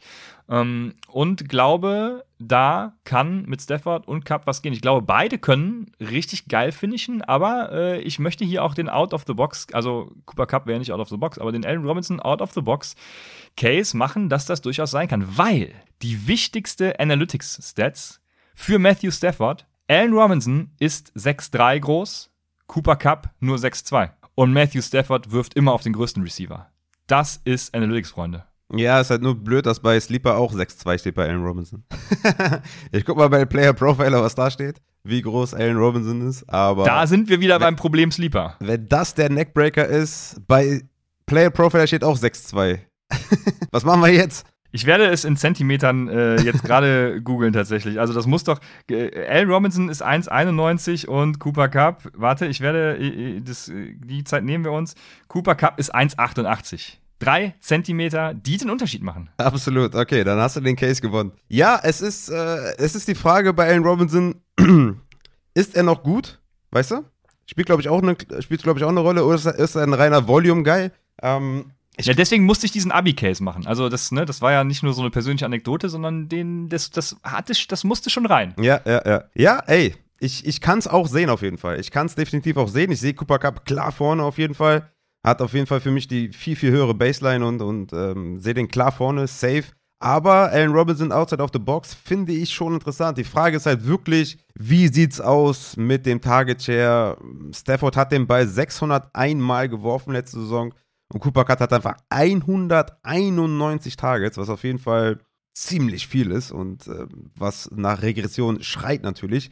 Allen Robinson war in seinen Saisons, wo er ja gut gefinisht hat, ne? Jacksonville 2015 mit Blake the Snake Bortles war er äh, Wide Receiver 6 mit 151 Targets, hatte dann darauf das Jahr auch wieder 151 Targets und dann hatte dann 2019 und 2020 auch die 150 geknackt, ne? 154, 151. Also die Frage ist halt wirklich, wie close sind die bei den Targets? Ist Cooper Cup derjenige, der dann vielleicht 180 sieht, 170 und A-Rob 130, 140 oder kommen die sich wirklich nahe mit beide 160?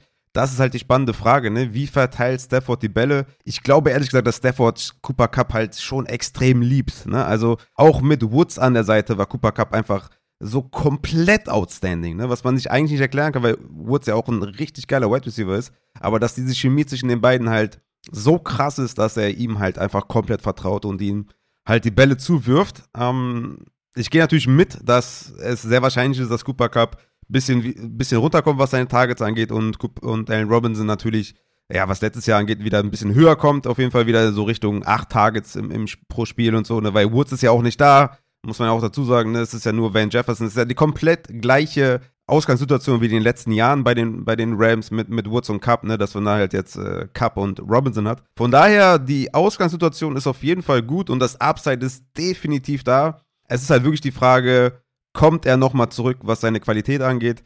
Und dann nochmal die andere Frage, wie sieht es mit dem Volumen aus? Aber es gibt definitiv eine Welt, wo Allen Robinson Top 5 Upside auf jeden Fall hat. Ich sehe Cooper Cup immer noch ganz klar vorne. Ähm, aber es ist, es ist ein geiler Case auf jeden Fall. Ich finde den nice. Ich habe die aber doch beide sehr weit auseinander, muss ich dazu sagen. Aber es ist, ja, Allen Robinson, ich würde sie natürlich auch gönnen. Ich würde mich auch freuen. Und äh, Robert Woods muss man wirklich sagen, dass der ja mit Cup einfach auch die Targets nicht gesehen hat, was mich dann doch ein bisschen zweifeln lässt. Ne? Also Woods hatte in den ersten Wochen vier Targets, neun Targets, sechs Targets, sechs Targets. Dann wieder 14, aber ne, danach wieder 5, 6. Ja, es ist halt nicht konstant gewesen. Ne? Die zweite Anspielstation für Stafford war zwar ein bisschen da, ne, aber es war nicht konstant und er hat Cooper Cup so favorisiert, dass mich das so ein bisschen zweifeln lässt tatsächlich. Aber ey, geiler Case, feier ich, Allen Robinson, bester Mann. Okay, vielen Dank. Ja, dann bin ich jetzt auf deinen gespannt und lehne mich zurück. Ja, meiner ist äh, tatsächlich wieder bei den Broncos. Also ihr seht schon Broncos, also da wäre ich auf jeden Fall gerne Fan von. Äh, ich kann ja nicht die ganze Zeit rumswitchen, aber Broncos wäre auf jeden Fall spannend. Es ist für mich Cortland Sutton, weil ich glaube, dass äh, Russell Wilson wieder zurückkommen kann zu alter Form mit einem äh, guten äh, Surrounding, mit einem guten Coach, mit, äh, mit einer guten O-Line mit äh, guten Wide Receivers um, um sich herum und mit ein bisschen mehr Stabilität. Einfach insgesamt bei den Seahawks war es echt schwierig auch, ne, was so den Run-First-Ansatz angeht und mit der Protection der O-Line und so.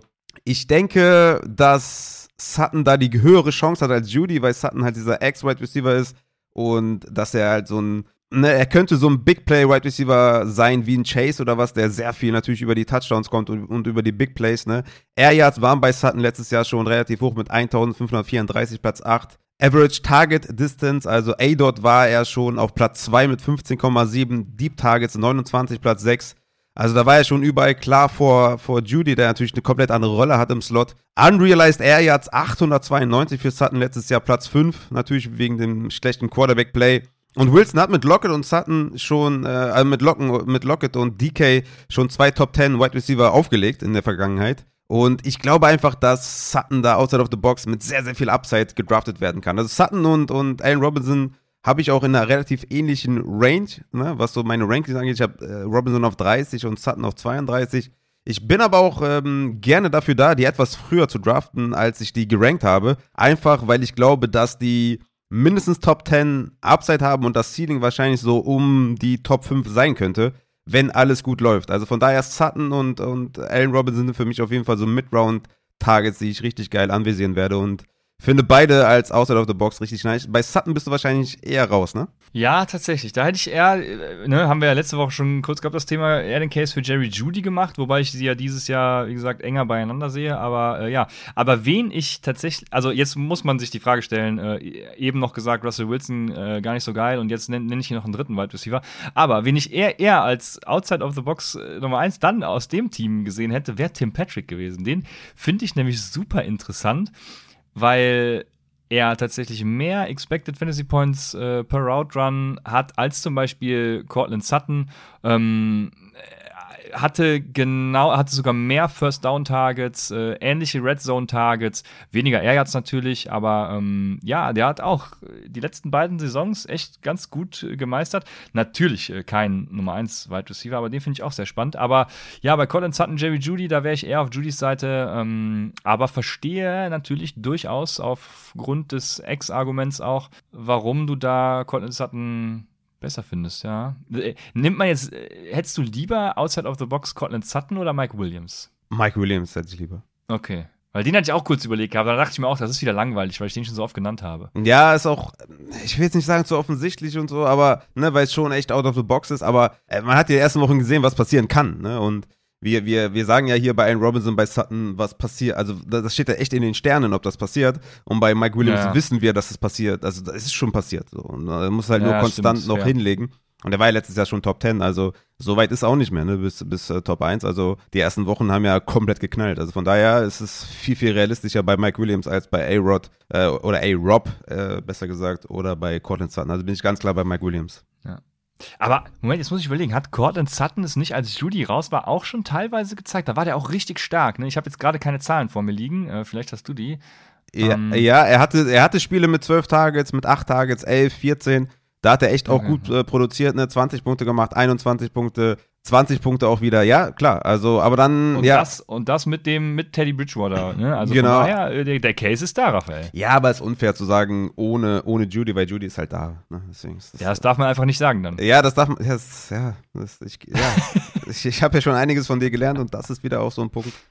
Das ist absolut richtig, ja. Ja. Also, ja, ist spannend. Ich bin, äh, bin gespannt. Al Robinson und Cortland Sutton. Ähm, ja, jetzt, jetzt fehlt uns noch unsere geliebte äh, Position des Tight Ends und ähm, fiel es dir bei Tight End einfach? Ja. Okay, ja, okay, dann bin ich, dann äh, fang du mal an, weil dann bin ich gespannt. War, für mich war es super easy und du wirst den Pick wahrscheinlich mögen. Es ist Zach Ertz von den Arizona Cardinals. Hat ja auch ähm, seinen Vertrag verlängert. Ne? Drei Jahre, 17,5 bekommt er garantiert in den drei Jahren. Also, sie haben ihm schon da das Vertrauen geschenkt, auf jeden Fall. Sie können 2024 erst raus aus dem Contract. Also, zwei Jahre wird er wohl noch äh, da sein. Und er war schon von 2015 bis 2019 jeweils Top 10 Tight End bei den Eagles. Dreimal sogar Top 5.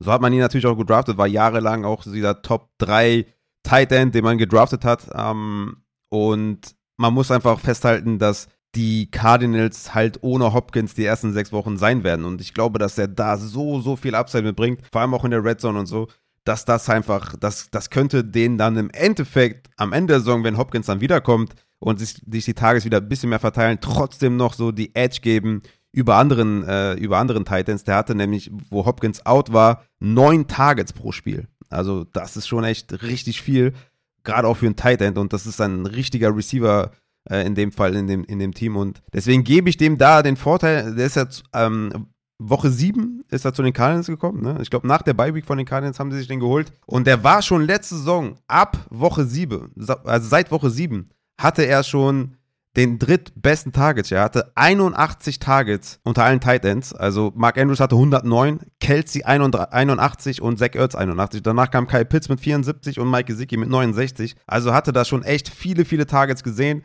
Sie haben ihn gefüttert und dieses Jahr wirklich die ersten sechs Spiele ohne Hopkins. Wahrscheinlich ist Hollywood und Zach Ertz da echt die, die Primary ähm, Anspielstation und Zach Ertz hat für mich echt eine gute Chance, mindestens Top 3 zu sein, wenn nicht sogar Top 1, wenn alles perfekt läuft. Ja, also ja, das war auch einer, den ich überlegt habe, tatsächlich sehr äh, spannend. Zach Ertz, weil ja, du hast alles gesagt eigentlich, ne? Also vor allem auch aufgrund des Ausfalls von DeAndre Hopkins, ja, spannend. Also ich habe da äh, nichts, was ich irgendwie da dem entgegenhalten kann. Ähm, ja, deswegen, ich, für, mir fiel es tatsächlich sehr viel sch schwerer, weil äh, wie gesagt, Zach Ertz war einer, dann dachte ich mir, ah, kannst du vielleicht auch noch so ein Case für, für äh, Cole Matt machen, aber da ist die Offense halt einfach auch zu, ah, zu, zu schlecht. Ähm, also eigentlich muss er Targets sehen, weil es gibt halt sonst keinen. Oder auch Evan Ingram bei den Jacks finde ich super interessant, da einen Case für zu machen als Thailand 1, ne? Weil eigentlich, du, du, du wirst wissen, hat er das Zeug, was er nie abruft, leider. Ähm, und es gab noch so ein paar andere Kaliber. Ja, und äh, irgendwie bin ich jetzt, also ich dachte mir dann, Mensch, einer von den beiden wird es werden, deswegen kann ich später sagen, ich habe den genannt, weil wenn es Allen Robinson als Wide Receiver nicht schafft, dann schafft es auf jeden Fall Tyler Higby als Tight End. ähm, Tyler Higby als Tight End, letztes Jahr schon Tight End 1 gewesen, auch schon in den ersten neun Wochen, wo Robert Woods noch da war. Ähm, aber auch über die ganze Saison gesehen. Und wenn die ihre Offense Pace aufrecht erhalten und äh, vielleicht hat Allen Robinson ja jetzt den Gegencase, ne, ein paar Startschwierigkeiten.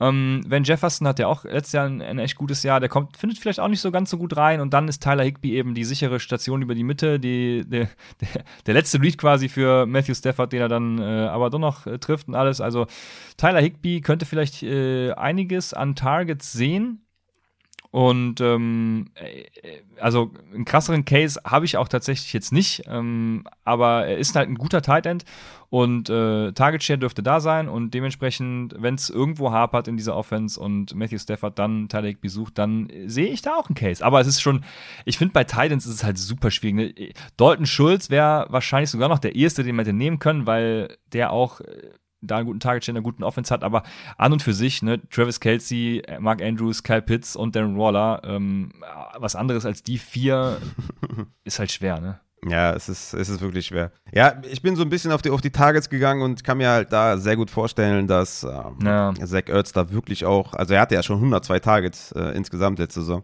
Ich kann mir da wirklich vorstellen, dass er da in diese Elite-Region steppen kann. Also wie gesagt, in den ersten sechs Wochen vor allem dann und dann Season-Long vielleicht die 130, 140 Targets, die halt ein Nummer 1 Tight End haben muss, dass er die abrufen kann. Außer Zach Ertz sehe ich da echt Schwierigkeiten. Ne? Dalton Schulz hat ja auch 100 Targets letztes Jahr, ähm, aber 6,1 dann pro Spiel. Ähm, ich meine, klar, Mary Cooper ist, ist weg. Der könnte natürlich auch davon profitieren, vielleicht dann doch 120 äh, Targets oder sowas zu, zu bekommen. Also ich glaube einfach, dass, dass, die, dass die Bälle da noch ein bisschen mehr verteilt werden als bei den Cardinals, äh, wo die schon gezeigt haben, dass sie dem ja halt neun, neun Targets pro Spiel geben. Das ist echt schon sehr, sehr viel. Um, ähm, vor allem mit Hopkins out natürlich. Aber ja, es ist natürlich, abgesehen von, von Andrews, äh, Kelsey, Waller schon echt, äh, schon echt äh, schwierig. Ne? Dallas Goddard könnte man natürlich auch anführen, aber dafür passen die echt noch zu wenig. Ne? Könnte natürlich jetzt auch mit AJ Brown noch mehr werden, aber das ist dann eher eher so, ja, kann ich mir nicht vorstellen, dass er da 120, 130 Tage sieht. Vor allem dann mit AJ Brown und Devonta Smith. Das wird schon echt schwierig. Plus, man weiß nicht, wie viel die wird dann letztlich wirklich passen werden. Ja, ähm, zu Evan Ingram kommen wir später noch bei den Sleeper Titans, aber interessanter Case, ja. Bist aber auch eher dann bei Zach Ertz als bei Higby, oder? Ja, ich wäre, ja, ja, tatsächlich. Das muss ich sagen. Äh, da habe ich tatsächlich eher Zach Ertz als Tyler Higby, ja. Ja, nice. Geil. Es macht auf jeden Fall Spaß, so outside of the box mal ein bisschen zu gucken. Äh, ich, ja, ich, äh, geil. Ich mag die Folge. ja, dann äh, die Positionen sind wir jetzt auch durch. Ich weiß nicht, du hast gerade gesagt, äh, wir kommen noch zu Evan Ingram. Also du meinst andere Folgen aber, ja? Also, ähm, nee, später haben wir noch eine, eine Maybach-Frage, wer unsere Sleeper-Titans sind. Okay, die habe ich natürlich schon wieder ausgeblendet. Hier unten steht sie. Ja, ich bin dabei. ähm, dementsprechend äh, machen wir dann auch jetzt mit den. Le wir haben gar keine Zeit mehr jetzt für die League Spice-Ups hier. Ich habe äh, 30 äh, Stichpunkte gemacht ungefähr. Klar, Junge, wir hauen die rein. Ja. Okay. Ja, äh, weil ich dieses Segment auch immer so schön finde. Ne? Ich, ich, richte ja immer pures Chaos an in dieser, in dieser Rubrik. Äh, wir mussten ja mal, ich glaube, wir mussten mal, als wir mit Michael Klock da waren, eine halbe Stunde rausschneiden, weil ihr dachtet, ey, das, das, das, das geht nicht, das können wir nicht machen. Äh, ja, ey, war ja. das so? Echt? Ich kann mich gar nicht erinnern. Ich meine, wir hätten sie rausgeschnitten, weil da war wirklich, da war wirklich äh, pures Chaos dabei. Ach so, ich kann mich erinnern. Ja, stimmt. ja, ja, sorry dafür. Die, die, die wollte ich, glaube ich, mal irgendwann mal auf Patreon hochladen. Einfach mal so als Bonusfolge. Ähm, ja, okay. Ja, ich kann mich erinnern. Ich, ich habe einiges wieder aufgenommen. Ich werde es nur ganz kurz sagen dann. Aber ähm, ja, damit es nicht ganz untergeht. Ja, also die vorweg, was ich zu Spice Ups sagen muss, ist ähm, erstmal, ähm, ja, wie soll ich sagen? Also äh, wenn man sich Spice Ups überlegt, dann muss man meines Erachtens auch irgendwie so den ganzen Rahmen der Liga betrachten. Also viele habe ich mitgekriegt, machen das irgendwie so, habe hab ich ein Beispiel. Also zum Beispiel, es bringt euch nichts, wenn ihr jetzt einen Wide Receiver Spot mehr macht, weil ihr die Wide Receiver wertschätzen wollt, aber dann halt irgendwie im Standard Scoring spielt. Also, weiß nicht, ob das ein geeignetes Beispiel ist. Mir fällt gerade nichts ein, aber ich doch, doch. Man, hoffe, man, man, versteht, man versteht den Punkt, ja. Okay, man versteht den Punkt, ja. Also man sollte es immer umfassend irgendwie sehen, wenn ich hier was verändere, wie wirkt sich das auf den Rest der Liga aus und macht es überhaupt Sinn als Gesamtkonzept? Also think big und erschöpfend, ähm, so dass ihr wirklich äh, alles abdeckt und eben Spaß habt und dann nicht nächstes Jahr wieder was anpasst, weil ihr merkt, oh, so ging es ja dann doch nicht. Ich habe zum Beispiel einmal eine Liga gestartet, das war noch zu, zu, zu Beginn von IDP, wo das gerade so populär war und da ähm, habe ich dann nur mit drei IDP-Spots gespielt. Ne? Also ähm, dann kann man es halt auch sein lassen, weil man es vorher nicht durchdacht hat. Ja, aber dann habe ich mal gespielt und die wieder abgeschafft, weil das war nichts mit drei IDP-Spots. Und jetzt spielt man mit Split Positions. Das ist auch übrigens das nächste. Fangt IDP-Ligen an, aber äh, spielt mit äh, Position Split natürlich. Wenn ihr spielt, nicht über Sleeper. Und da ist es dann auch für einige schon vorbei, weil wie gesagt, es ist, ist halt auch die intuitivste Plattform und die, die am leichten zu bedienendste. Aber ähm, ich kann euch empfehlen, äh, macht einfach mal eine Liga zum Spaß auf My Fantasy League. Und wenn ihr dann ein Jahr braucht, um reinzukommen, dann, äh, dann läuft's aber. Ja. Ich, also ich habe super viel, Raphael. Ich weiß nicht, ob ich das jetzt einfach hier alles nennen soll. Und nee, du, äh, ich habe auch einiges aufgeschrieben. Also müssen wir schon Ja, dann machen wir nach und nach, genau. Dann, dann machen wir abwechseln. nee, also komm, ich mach noch einen. Ich mach noch einen. Einen mache ich noch, dann, dann bist du. Und das ist, äh, also kommt jetzt nichts Neues. Weil das haben wir alles schon mal gesagt, aber es gibt ja viele neue Zuhörer, ne? Wenn ihr Draft Order vergebt, randomisen finde ich zum Beispiel immer blöd. Äh, deswegen macht Pick Your Pick. Ähm, äh, wettet um das nächste Fußballergebnis oder was weiß ich. Boah, okay, ganz krass war es jetzt. Wir haben äh, in dieser minus PPA Knockout League haben wir auf die Wasserball WM gewettet und es gab anscheinend so viele, die dasselbe Ergebnis hatten, dass wir dann irgendwie zum vierten Tiebreaker mussten und das war ein, ein Spiel der Fünfer äh, Flag Football Bundesliga in Deutschland, die Mainz Legendaries gegen die Nürnberg Hawks. Da spielt übrigens einer aus unserer Dynasty, Raphael, der der gute äh, gute Pille. Und ähm, ja, also so weit kann es dann gehen. Ne? Treibt es nicht zu weit, aber macht Pick Your Pick und oder eben auch direkt Auction, ne? weil der Hintergrund ist natürlich, äh, eventuell kriege ich dann Pick 1 zugelost, will den aber gar nicht und dann kann ich mir eben den Pick holen, den ich tatsächlich will, wenn ich Pick Your Pick mache. Also wenn ich dann mir als Dritter, äh, als Erster meinen Pick aussuchen darf und ich will eigentlich lieber an 12 picken, weil ich dann eben am Turn zwei gute Spieler kriege, anstatt ne, wieder 24 Picks zu warten. Ähm, Genau, pick your pick in der Draft Order oder macht eben direkt, direkt Auction, weil dann könnt ihr euer Geld eben so verteilen, wie ihr es wirklich wollt und seid gar nicht auf andere angewiesen. Ja, uh. ja. Ich, ich hatte schon mal, ich glaube, der Lutz hat mich mal gefragt, da hatten die, hatten die es so irgendwie gemacht, wie viele Hunde wir momentan bei uns in der Hundepension haben oder so. Irgendwie sowas war das, glaube ich. Das war auch ziemlich lustig. Man kann auch natürlich äh, Raphaels ähm, Umsatz der letzten Nachtschicht machen. Geil. Ja, das, ja, das dann, aber dann nur mit Taxi-Stories. Dann nur mit Taxi-Stories. Wann kommen die Taxi-Stories? Ja, es ist, äh, wird oft gefordert. Da muss ich, glaube ich, mal irgendwann eine Bonusfolge machen. Äh, ja, genau. Lasst uns weitermachen. Ich äh, kann natürlich nur jedem raten. Ich selber habe es persönlich noch nie gemacht, weil ähm, einfach die, die, die Zeit dafür fehlt und äh, ich äh, keine Home-Liga mehr habe, äh, was eigentlich auch sehr geil ist. Äh, habe ich keine unnötige Liga mehr.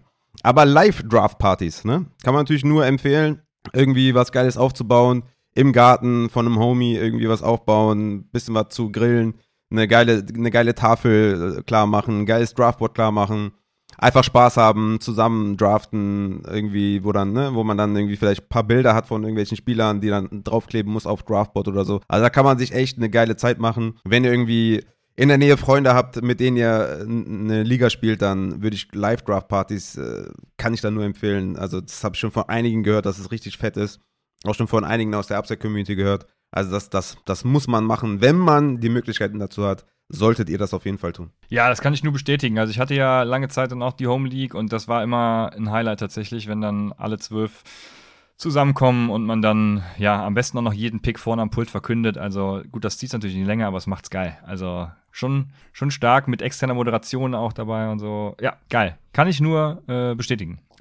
Äh, was habe ich denn jetzt hier schon? Ich muss abhaken hier. Also, ähm, das habe ich schon gesagt.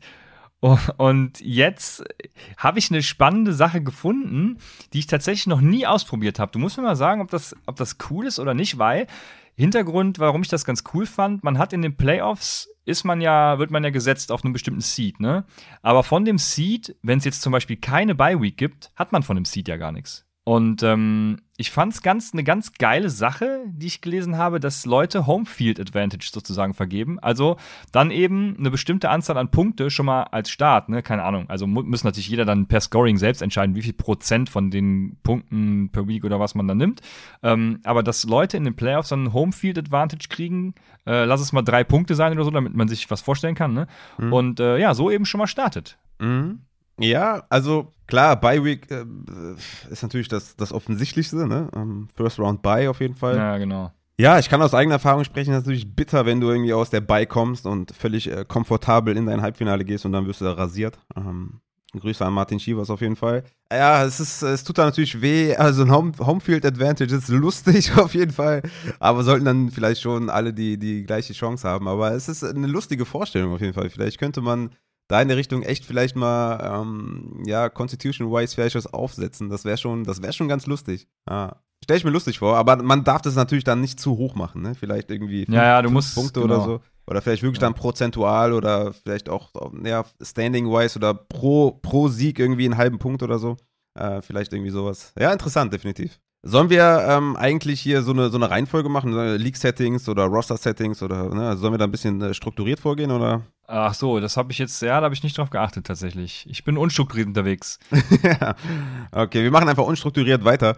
Dann äh, gehe ich, äh, was ich echt geil fand, ähm, das war in einer Liga, wo ich heute noch drin bin. Ich weiß, ich glaube, bin vor drei Jahren dazugestoßen. Ich weiß gar nicht mehr wie, ehrlich gesagt. Bin ich in die Liga gekommen. Auf jeden Fall ähm, gab es da von Beginn an, gab es da so äh, wöchentliche, wie, wie nennt man das? Einfach so Updates, ne? Also was passiert ist. Da hat sich der Commissioner. Jo, entweder Podcast oder so ein Magazin oder sowas. Oder, ähm ja, sowas wie ein Magazin, einfach so. Ähm, da hat, ja, hat sich jemand, hat der Commissioner sich immer die Mühe gegeben, äh, die Mühe gemacht, quasi aufzuschreiben, was passiert ist. Also, ne, keine Ahnung.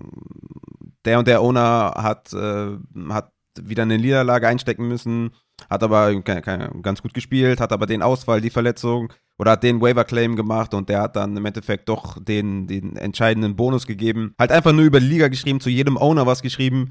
Aber das fand ich immer ziemlich geil. So, keine Ahnung, drei, vier Sätze zu jedem Owner, was passiert ist oder was für eine gute Entscheidung der getroffen hat. Also, ich meine, man hat sich halt, man hat sich das immer reingezogen, ne? Also, es ist jetzt irgendwie nicht wichtig oder so, oder es ist nicht irgendwie etwas, äh, womit man dann eine Liga gewinnt, aber es, es dient halt der Unterhaltung. Ne? Und, und eine Fantasy-Liga ist ja auch immer ein bisschen, man muss die Leute unterhalten, damit es vielleicht auch nicht einschläft oder so, was wahrscheinlich, also ne, irgendwie in der Upside-Community wahrscheinlich eh selten passiert. Aber es trägt halt einfach dazu bei, dass man sich halt freut und dass man abliefert und dass man dabei ist. Und ich fand das richtig geil, so wöchentliche äh, Notes äh, zu geben, wöchentlich zu berichten über die Liga, über die Member. Fand ich richtig geil. Man kann es auch irgendwie so machen, dass man vielleicht eine wöchentliche Pressekonferenz macht oder so, ne? Vielleicht im Discord-Channel, dass man einen Discord-Channel einrichtet für die Liga und dass man dann da die Leute versammelt, keine Ahnung, 18 Uhr am Dienstag und dann äh, irgendwie vor dem Waiver-Claim oder so keine Ahnung, irgendwie sagt, ey, ne, so, was ist passiert und äh, möchte der Owner sich dazu äußern, was er da falsch gemacht hat. Also man kann das auf jeden Fall geil aufziehen und ich denke, so wöchentliche Pressekonferenzen oder wöchentliche, ich muss da irgendwie einen Namen für finden, aber so eine wöchentliche Roundup-Berichterstattung äh, über die Liga, was passiert ist, ist richtig geil. Also ich habe es immer voll gefeiert. Äh, es, es, ist dann letztes Jahr so ein bisschen, bisschen weniger geworden, aber ich hoffe, dass der, dass der Commissioner das wieder einführt. Aber es hat immer Laune gemacht, sich das durchzulesen.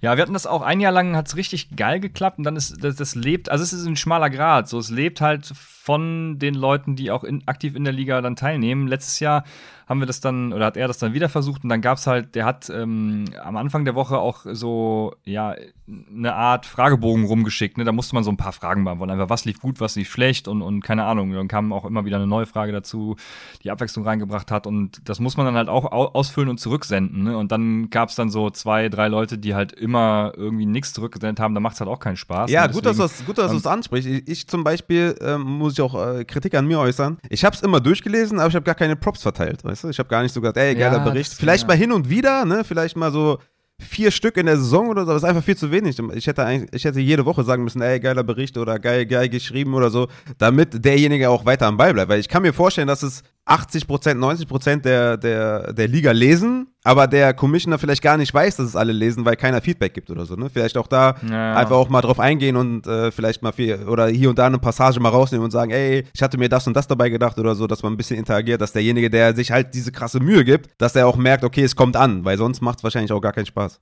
Ja, ja, genau. Ja, aber passend dazu, also weil wir das hatten, äh, äh, packe ich jetzt noch mal ein Ding raus, was ich damals genannt habe. Da meintet ihr nur, was ist das für ein Scheiß? Aber ähm, von einigen wird es auch gefeiert, weil in diesem Magazin Ach, stimmt, da war der Michael war sogar dabei, ne? Geil. Ja, ja, genau. In diesem Magazin hatten wir nämlich auch das Fantasy Bingo. Ähm, damals auf wöchentlicher Basis dann. Äh, da waren dann Felder ausgefüllt wie, keine Ahnung, Wide Receiver, 100 Yards Spiel oder Running Back macht weniger als zehn Punkte. Ähm, ne, irgendwelche Felder ist dann eine, was hatten wir, eine 5x5-Matrix, ich weiß es nicht mehr. Und ähm, derjenige, der dann als erstes Bingo hatte, der hat dann halt irgendwas an Fab gekriegt. Ich weiß nicht mehr genau, wie viel es war. Also muss man auch wieder einen Rahmen für sich finden. Ne? Aber sowas ist dann auch ganz geil. Das Problem dabei ist, dann checkt man halt trotzdem, dann checkt man immer Sleeper, wenn man ja Bingo haben will. Also ähm, deswegen, da muss man dann abwägen. Will man jetzt Sleeper checken oder, oder nicht? Weil äh, will ich jetzt wissen, ob ich Bingo habe oder nicht?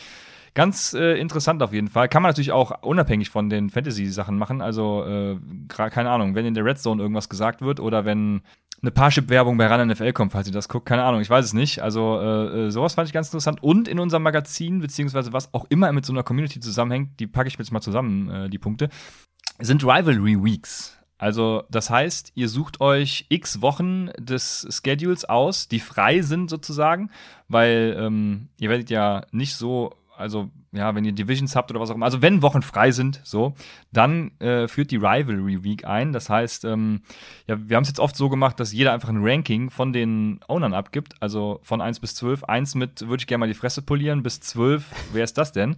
Und ähm, dann gibt es eben auch geile Matches, die dann wirklich Rivalries sind, ähm, die sich auch über die Jahre verändern und so. Und äh, sowas kann man natürlich auch in so einem Magazin dann wieder ganz gut behandeln. Deswegen äh, passt das da, denke ich, ganz gut zusammen. Also ja, äh, wir sind gerade im Community-Bereich. Ne? Da gibt es viele spannende Sachen tatsächlich. Ja, ja. Das hatte ich auch bei League-Settings. Ich, ich schließe mal so overall oder, oder ähm, so allgemeine Sachen mal äh, ab, indem ich jetzt noch ähm, ähm quasi zu den wöchentlichen Pressekonferenzen noch so wöchentliche Awards äh, vielleicht noch irgendwie anspreche. Glaube ich auch interessant, ne, wenn man vielleicht so online vielleicht auch irgendwie so ein, so ein Bild machen könnte für Best Waiver Wire Ad, schlechteste Streaming-Wahl oder beste Entscheidung, biggest Blowout und so. Also nicht diese Sleeper-Dinger, die, ne, ich meine, da gibt es ja auch, äh, Sleeper stellt es ja auch zur Verfügung, da wöchentlich. Aber vielleicht, wenn man das mal äh, selber macht, äh, von alleine, einfach mal Awards vergeben wöchentlich. Ist natürlich auch viel Arbeit und dann muss die ganze Liga natürlich auch committed sein.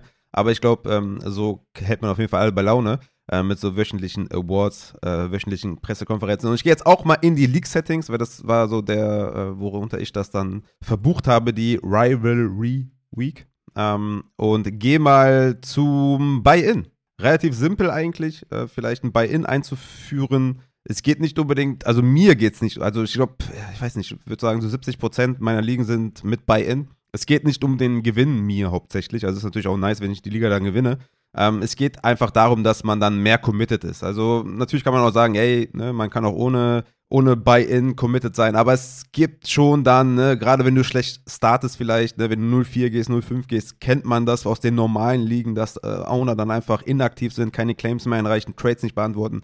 Und ich glaube, mit einem kleinen Entry-Fee ne, von, weiß nicht, lass es 25 Euro sein, lass es vielleicht 50 Euro sein, wo man 25 wieder bekommt, wenn man oder wieder zurückbekommt, wenn man aktiv war. So, dann sind es im Endeffekt trotzdem nur 25. Also, ich glaube, das, oder vielleicht auch nur 10, ne? ich glaube, das könnte sogar reichen, dass, dass Leute einfach dann aktiver bleiben. Und ich würde da den Fokus echt nicht aufs Geld setzen, sondern, sondern quasi man bezahlt für eine aktive Liga, weißt du? Ich glaube, das ist äh, etwas, was äh, viele immer noch so ein bisschen abschreckt.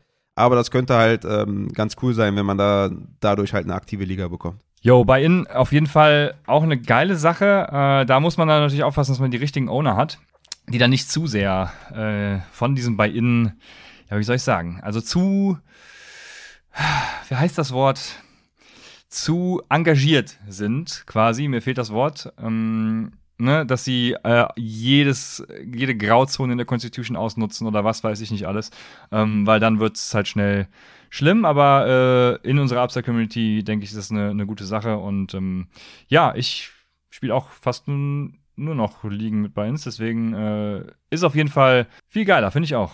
Ja, ich denke, so grobe Vergehen wie, wie Line-Up nicht stellen, ne? Sollte quasi in Anführungszeichen dann bestraft werden, aber vielleicht, wenn man nicht jede Trade-Anfrage nicht beantwortet, dann das ist dann wahrscheinlich etwas, was jetzt nicht so unbedingt bestraft werden sollte, wobei ich das auch übelst hasse, wenn jemand auf meine Trade-Anfrage nicht reagiert, aber da können halt immer mal ein paar Gründe anstehen, aber ein Line-Up stellen sollte immer möglich sein.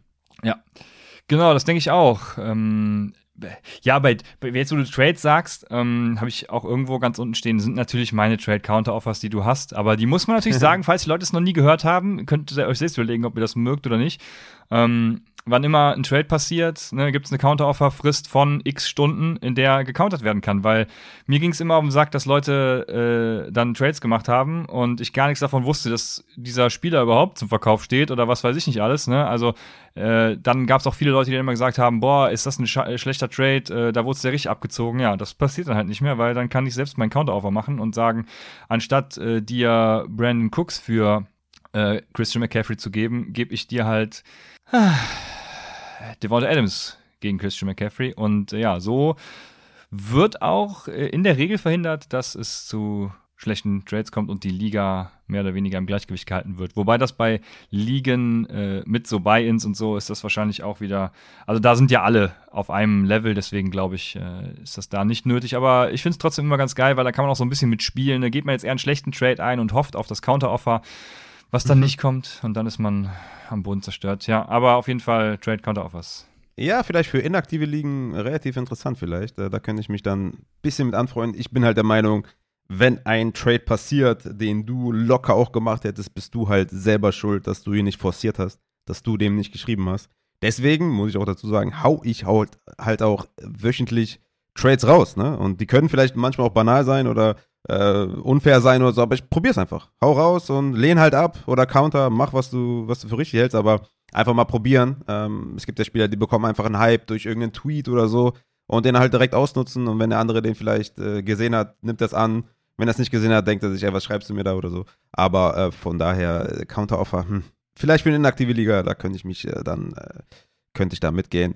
Ja, Waiver natürlich, ähm, Fab, benutzen, ne? Nicht das normale Standard Reserve Standing heißt das, glaube ich, weiß gar nicht, bin mir gar nicht sicher. Aber Fab ist natürlich viel, viel besser, äh, dass man halt bieten muss auf die Spieler.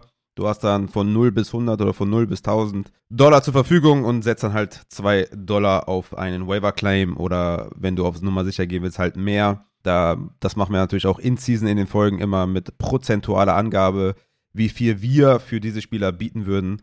Also das ist natürlich viel, viel besser. Und da am besten noch bei Sleeper Allow Custom Daily Waivers einstellen.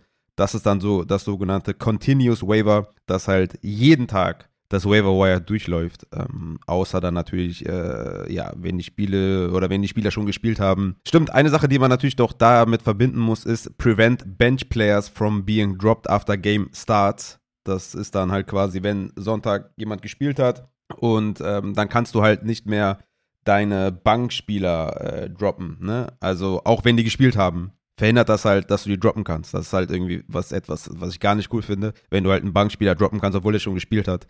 Äh, das müsst ihr auf jeden Fall anstellen bei Sleeper, dann könnt ihr eure Bank auch nicht mehr droppen, äh, wenn ihr vielleicht einen neuen Spieler haben wollt, sondern die sind dann ähm, gelockt. Ja, vollkommen richtig. Alles, äh, was du so sagst, unterschreibe ich. Ähm, ich kann mir gar nicht mehr vorstellen, ohne Continuous Wafer mhm. zu spielen. Also, ja. Äh, das also normalerweise habt ihr halt die Einstellung, dass ihr, wenn der Wafer am Mittwoch durchgelaufen ist, danach sind alle Free Agents, die einfach aufgenommen werden dürfen. Und äh, also wie gesagt, ich kann es mir gar nicht mehr vorstellen, wie das so ist, weil das ist ja super unfair, wenn dann sich gerade einer das Kreuzband reißt und dann holt ihr den Backup einfach so, weil ihr es könnt. Ähm, nee, lieber bieten lassen und jeden Tag durchlaufen lassen, genau. Ähm, ich ich habe auch mal gelesen, dass Leute tatsächlich, ich habe noch nie eine Liga damit gesehen, weiß also nicht, ob das tatsächlich mal irgendjemand gemacht hat, aber äh, in den ersten Wochen des, äh, der Free Agency geht es ja immer hart ab, ne? Da äh, Terry McLaurin habe ich gerade am, äh, Schirm so. Oder letztes Jahr waren es die beiden Moores, die da rauskamen nach Woche zwei oder drei, weiß ich nicht mehr. Ähm, Und äh, ich habe mal gelesen, Leute machen dann tatsächlich nach Woche 3 einen Free Agency Draft, um dann nochmal in Reverse Standings und so ähm, das Ganze durchgehen zu lassen. Ich wollte das nur mal erwähnen, weil ich weiß noch nicht, ob ich das geil finde oder nicht, weil äh, das nimmt natürlich auch wieder so ein bisschen die Strategie. Wenn, will ich jetzt ganz zu Beginn mein Fab rausknallen oder will ich lieber warten? Ne? Das ist für mich ja auch so eine strategische äh, Komponente, mit der ich spielen kann. Und das wird da natürlich auch wieder ein bisschen mit verhindert. Ähm, und es gibt ganz krasse Ligen, äh, da ist ja auch eine aus unserer äh, ursprünglichen Dynasty mal entstanden. Die Waiver Madness nennen die sich. Ähm, weiß gar nicht, wie so eine Liga im, im, richtig heißt. Also, ähm, dass man quasi nur Starter im Roster hat und den Rest auf den Markt schmeißt. Ne? Also du entscheidest dich dafür, ich weiß gar nicht, ob die, ob die wöchentlich draften, ich glaube nicht, ne? Also doch, doch. Ähm, die draften auch wöchentlich. Ich, ja, ja, also man kann es machen, wie man will. Ach nee, ne? draften ähm, nicht. Nee, sorry, sorry, sorry. Äh, das ist die DFS-Style-Liga einfach ja, nur, ne? Genau. Und die, die Waiver Madness, die haben tatsächlich ihren Kader und haben dann genau. ihre Starter und alles andere schmeißen sie eben auf, auf, den, auf den Markt und der wird dann ja am Mittwoch wieder neu. Ne? Also du kannst dich dann auch entscheiden. Ähm, will ich jetzt halt Christian McCaffrey für eine Woche mit null Punkten auf der Bank in der Bye Week sitzen, äh, im Kader lassen mit null Punkten? Ähm, oder muss ich den eben jetzt hergeben, um tatsächlich einen äh, ja, jemand, keine Ahnung, einen Hunter Renfro zu holen. Also ganz spannend. Eine Streaming-Liga auf Elite-Niveau. Ja, ja, genau, genau. Und da sind wir jetzt schon, jetzt sind wir schon beim richtig, richtig crazy Shit. Also, ähm, ich hatte noch Spiel gegen den Median. Das, das habe ich gar nicht mehr erwähnt, weil das mittlerweile so alltäglich ist, ne? Aber jetzt sind wir schon beim crazy Shit, ja, ja. Ja, okay, dann sag nochmal Spiel gegen Median, was das ist. Ja, äh, genau, Spiel gegen den Median bedeutet einfach nur, ähm, dass ihr nicht nur gegen euer Head-to-Head-Matchup spielt, sondern eben auch gegen die ganze Liga an sich äh, in Form eines Medians. Wenn, weil wenn die beiden High-Scoring-Teams gegeneinander spielen, einer hat 150, der andere 140 und der drittbeste Scorer hat halt nur 110, ähm, dann wäre es ja unfair, wenn der mit den 140 Punkten eine Niederlage kriegt, während der mit den 110 einen, einen Sieg kriegt. Deswegen ist das Spiel gegen den Median eben so, dass der mit 140 dann auch einen Sieg kriegt, eine Niederlage im Head-to-Head -Head und einen Sieg gegen den Median, ähm, so dass er dann eben 1-1 steht und nicht so krass viel verliert, was äh, ja dann für die Playoffs eben auch interessanter ist, wenn ihr dann mit den meisten Punkten irgendwie nicht in die Playoffs kommt oder so. Dafür ist das Spiel gegen den Median da. Auch eine Sache, ne? Man könnte den sechsten Spot oder den letzten Spot an denjenigen mit den meisten Punkten vergeben. Hast du jetzt noch crazy Shit? Weil ansonsten würde ich noch zwei, drei kleine Sachen ansprechen. Habe ich noch crazy shit? Ist äh, der DFS Pro Bowl in Woche 17, also ich, bin ja ein großer DFS-Fan und versuche das immer populärer zu machen. Deswegen kann man äh, ruhig mal ein DFS Championship in Woche 17 machen. Wenn ihr wissen wollt, was das ist, dann äh, schreibt mir gerne, weil das wird nicht jeden betreffen. Deswegen müssen wir das, glaube ich, gar nicht groß ausführen. Und habe ich noch. Lass mich noch mal zwei, drei kleine Sachen ansprechen. Einmal noch zu League-Settings. Ja, okay. Weil äh, es gibt so ein paar Sleeper-Einstellungen, die man treffen muss, damit es halt auch ähm, ja, eine gute Liga wird. Äh, zu einen muss man natürlich allow players with COVID-19 on IR, dass man halt äh, Covid-19 Infizierte oder in der Umgebung von Covid-19, dass man die auf IR packen kann. Sollte man auf jeden Fall auswählen, dann den Haken setzen. Allow out players on IR, auch noch sehr wichtig. Was man aber nicht tun sollte, ist allow suspended players on IR, also einen DeAndre Hopkins auf IR. Macht keinen Sinn, weil er ist halt suspendiert und nicht verletzt. Und IR sollte immer meiner Meinung nach für out players für Covid-Players oder für verletzte Spieler im Endeffekt sein und nicht für gesperrte Spieler. Und was man auch ausschalten muss auf Sleeper ist Time to Review Pending Trades. Also ihr macht einen Trade und dann wird erstmal, weiß gar nicht, äh, das entscheidet glaube ich gar keiner, ob der dann durchgeht, sondern der ist einfach nur dann ein Tag pending. Und wenn du irgendwie äh, Sonntag äh, vor der Red Zone irgendwie noch einen Trade machst, ja, geht er nicht durch, sondern halt erst am nächsten Tag. Das ist halt total unnötig. Deswegen das auf jeden Fall ausschalten. Und jetzt gehen wir zu dem Crazy Shit. Der Crazy Shit.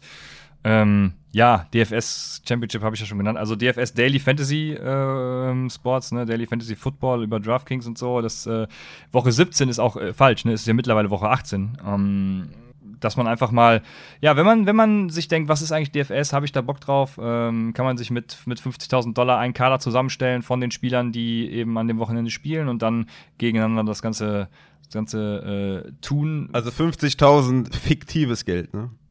Ja, ja, genau. Sorry. ja, fiktives Geld, genau. Und da muss man eben auch so ein bisschen Rostermanagement betreiben. Es ist eigentlich, der Unterschied zur Redraft-Liga ist, äh, könnte man sagen, äh, dass sie es einfach nur Woche für Woche so macht und eben mit dem Geld anstatt zu draften. Genau.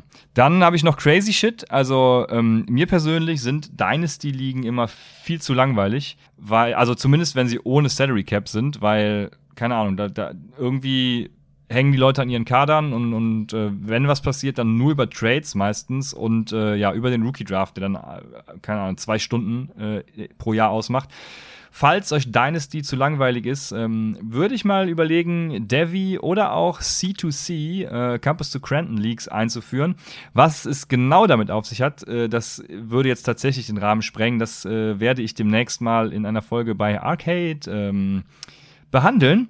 Und zu guter Letzt, Raphael, was, was wäre hier die League Spice wenn ich das jetzt nicht erwähnen würde? Also, es gibt mittlerweile so viele Stats im Football, ne, ähm, die man sich überall aus verschiedensten Quellen raussuchen kann, so dass man auch eben für sich selbst das beste Scoring und das beste Roster ermitteln kann, wie man es eben äh, haben will. Und wenn ihr mehr NFL-Realismus wollt und eben auch eine, ein sehr einfaches Scoring, weil jeder Spieler gleich viele Punkte kriegt ähm, für das, was er tut, ist die Variante meines PPA, äh, wozu es natürlich auch demnächst mehr gibt. Es gibt auch noch All 22 vom PFF, da muss man leider für bezahlen tatsächlich. Deswegen die kostenlose Variante meines PPA. Ähm, wird es demnächst mehr von mir geben. Stay tuned, äh, League Spice up as fuck. Genau, ja, Roster-Settings habe ich auf jeden Fall auch noch äh, ganz groß äh, angemerkt, weil, ja, tobt euch mal ein bisschen aus, probiert mal verschiedene Sachen aus. Ne? Es gibt Superflex, es gibt 2 QB, es gibt, äh, wenn ihr vielleicht noch nie PPA-Liga gespielt habt, gibt es auch ne, eine Liga, wo es halt einen Punkt pro Reception gibt, gibt Halfpoint, gibt Standard, gibt Bonus für Rushing Attempts, Bonus für First Downs, ähm, meines PPA natürlich, äh, All 22 von PFF. Äh, versucht vielleicht auch mal, was ich ganz gut finde, viele Flexer einzubauen und weniger feste Positionen. Ich glaube, das siehst du nicht ganz so, dass das für dich cool ist, aber ich spiele am liebsten Ligen, wo man halt Running Back, Wide Receiver hat und dann vielleicht fünf, sechs Flexer. Finde ich viel, viel cooler, äh, weil man da einfach variabler ist und äh, es ist einfach super schwer, die NFL abzubilden im Roster, äh, meiner Meinung nach. Und man muss dann, äh, ne, wie gesagt, man kann dann auch im Draft ein bisschen anders vorgehen und so. Man ist dann nicht so krass angewiesen, wenn dann irgendwie äh, fünf Running Backs äh, oder fünf Runden lang nur Running Backs gezogen werden, dann kannst du halt auch dich entspannt zurücklehnen und sagen, ey, ich hole mir auf jeden Fall den Value ab und äh, muss mich da nicht einreihen. Receiver Flex natürlich immer nice, ne? Tight Ends äh, finden wir jetzt nicht so sustainable, die sind nicht so ja, sind sehr volatil in ihrem Outcome und profitieren dann wahrscheinlich von äh, zwei Targets und zwei Touchdowns und dann, ja, yo, hast einen Top 10 Tight End, ist halt nicht cool, sondern Receiver Flex, die guten Tight Ends einfach ähm, in die Receiver Flex packen.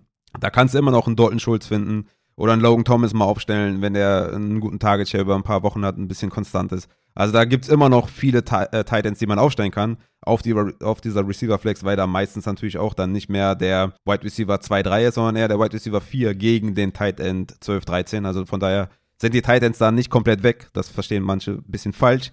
Von daher da auch gerne mal ausprobieren und äh, Bankplätze vielleicht mal der Liga anpassen. Eine Sache dazu, wenn ich kurz reingrätschen darf, gerne. die Frage wird hundertprozentig kommen, äh, warum denn Receiver Flex und warum nicht Tight End Premium? Weil ich weiß nicht, also gut, ich verstehe so ein bisschen den Case, warum Tight End Premium im Moment, äh, das wird ja überall komplett gehypt, auch beim Scott Fishbowl ist es, glaube ich, Bestandteil. Ähm, und äh, ist klar, man will die ja, vermeintlich schlechteren Tight Ends eben auch auf ein Niveau von Receivern bringen, aber mit Tight End Premium, hm, ich glaube, du, du stimmst mir dann jetzt zu, äh, sorgt man eigentlich nur dafür, dass Travis Kelsey noch mehr over the top ist als sowieso schon und man noch beschissener auf der Tight End Position dasteht, weil man eben nur dort einen Schulz hat, weil innerhalb der Position verändert sich ja einfach gar nichts. Also dann kannst du dementsprechend eben deshalb auch direkt die Receiver Flex einführen, statt so einen Quatsch zu machen. Ja, die Diskrepanz innerhalb der Titan-Position bleibt halt gleich. Und das äh, macht halt keinen Sinn. Ne? Also die Guten werden einfach. Die wird sogar noch schlimmer eigentlich. Weil, ja, ich wollte gerade sagen, die, die Top Titans in der Regel mehr Targets sehen. Wird eigentlich nur noch schlimmer, ähm, vollkommen richtig. Vor allem die Top, Top Leute gegenüber. Also das ist der. Also ich habe es schon mehrfach gesagt, ich habe es auf Twitter schon geschrieben. In, in, in fast jedem Stream sage ich das, weil die Leute auch dann fragen, ist mit Titan Premium? sage ich immer, guck mal, wenn ihr Titan Premium spielt, dann mit Receiver Flex. Ansonsten macht es halt gar keinen Sinn, mit festem Titan Spot ein Titan Premium zu spielen. Ey, spielt es, wenn ihr Bock habt, ne? Wenn es cool für euch ist. Aber es macht halt wirklich keinen Sinn, weil die Guten werden einfach nur noch viel, viel besser und heben sich von den anderen noch mehr ab, was eh schon nicht cool ist. Also von daher, äh, Receiver Flex auf jeden Fall etwas, was ihr einführen solltet. Macht auf jeden Fall Bock, wie gesagt. Und es gibt immer wieder Tight Ends, die dann immer noch da mitschwimmen. Ähm, es ist nicht so, dass du da nur quasi Andrews, Waller und Kelsey spielst, sondern safe auch ein Ertz, safe ein Kittel oder ein Gesicki aufstellen kannst äh, oder ein Dalton Schulz oder ein Corcoran Matt und so, die werden da mit Sicherheit ihren Platz finden. Also es ist nicht so, ähm, dass du dann nur drei Tight Ends aufstellst auf der Receiver Flex, sondern das auch relativ tief dann passieren kann. Äh, weil die spielen dann auch mit Tight End Premium, ne? die kriegen dann vielleicht noch einen halben Punkt mehr oder vielleicht einen Punkt, könnt ihr dann auch äh, je nachdem irgendwie machen. dass man da auch ganz nah an die Wide Receiver 4 rankommt in den tiefen Ligen dann, dass du auch immer noch, keine Ahnung, ein, vielleicht ein CJ Usama aufstellen kannst ähm, und so weiter. Also von daher, Receiver Flex auf jeden Fall eine coole Sache. Ich finde dann Receiver Flex mit Tight Premium halt auch cool, muss ich ehrlich sagen, weil, weil man dann einfach, wie gesagt, in, also wenn man vor allem dann hinten raus auf die Tight Ends 13, 14 geht, die kommen dann halt dann doch noch näher dran an einen Michael Gallup oder so oder einen Cole Beasley, den du wahrscheinlich auch noch die Receiver Flex dann gegenüberstellen könntest. Na, also Cole Beasley gegen Komet könnte sich dann immer noch, also der alte Cole Beasley, der hat ja gar keinen Verein momentan. Aber Crowder gegen Komet würde dann immer noch äh, gut aussehen, weil Komet einfach noch mal einen Punkt mehr bekommt oder einen halben. Von daher Receiver Flex sehr, sehr geil. Und Bench Spots müsst ihr euch auch gut überlegen. Wollt ihr ein volles Waiver Wire? Wollt ihr ein leeres Waiver Wire? Ich habe es gerne mit fünf Bench Spots. Natürlich auch abhängig davon, wie groß dann im Endeffekt die Lineup Spots sind. Aber bei neun festen Line-Up-Spots finde ich immer neun Benches auch ziemlich cool. Oder bei zehn vor allem dann auch fünf Benches und dann nicht sechs, weil dann ist das Waiver halt dicht und das soll halt meiner Meinung nach in Redraft nicht der Fall sein, sondern man sollte da auf jeden Fall noch viele Spieler zur Verfügung haben, die man äh, aufnehmen kann. Ja, das kann ich auch nur unterstreichen, genau. Ähm, Bank nicht zu groß, sonst wird es langweilig. Ich habe abschließend zu den Spice-Ups noch eine Sache, die gerade frisch reinkommt. Also, weil ich habe eben meines PPA erwähnt, die ähm, Foot, der, die, das Football Analytics Fantasy Lab, FAFL, das ist die Redraft-Liga der ursprünglichen meines PPA Analytics Dynasty League. Ähm, ich soll neue GMs äh, referen, falls ich da Bock drauf habe. Also wer Bock hat und richtig committed ist auf meines PPA und äh, über My Fantasy League in der richtigen Analytics Redraft Liga spielen will. Ich glaube, ihnen ist 50 Dollar. Ich muss gerade überlegen, ich glaube 50 Dollar. Ähm, ja, kann mir gerne schreiben. Dann äh, werde ich neue GMs proposen, äh, falls ihr mir gefällt, natürlich nur.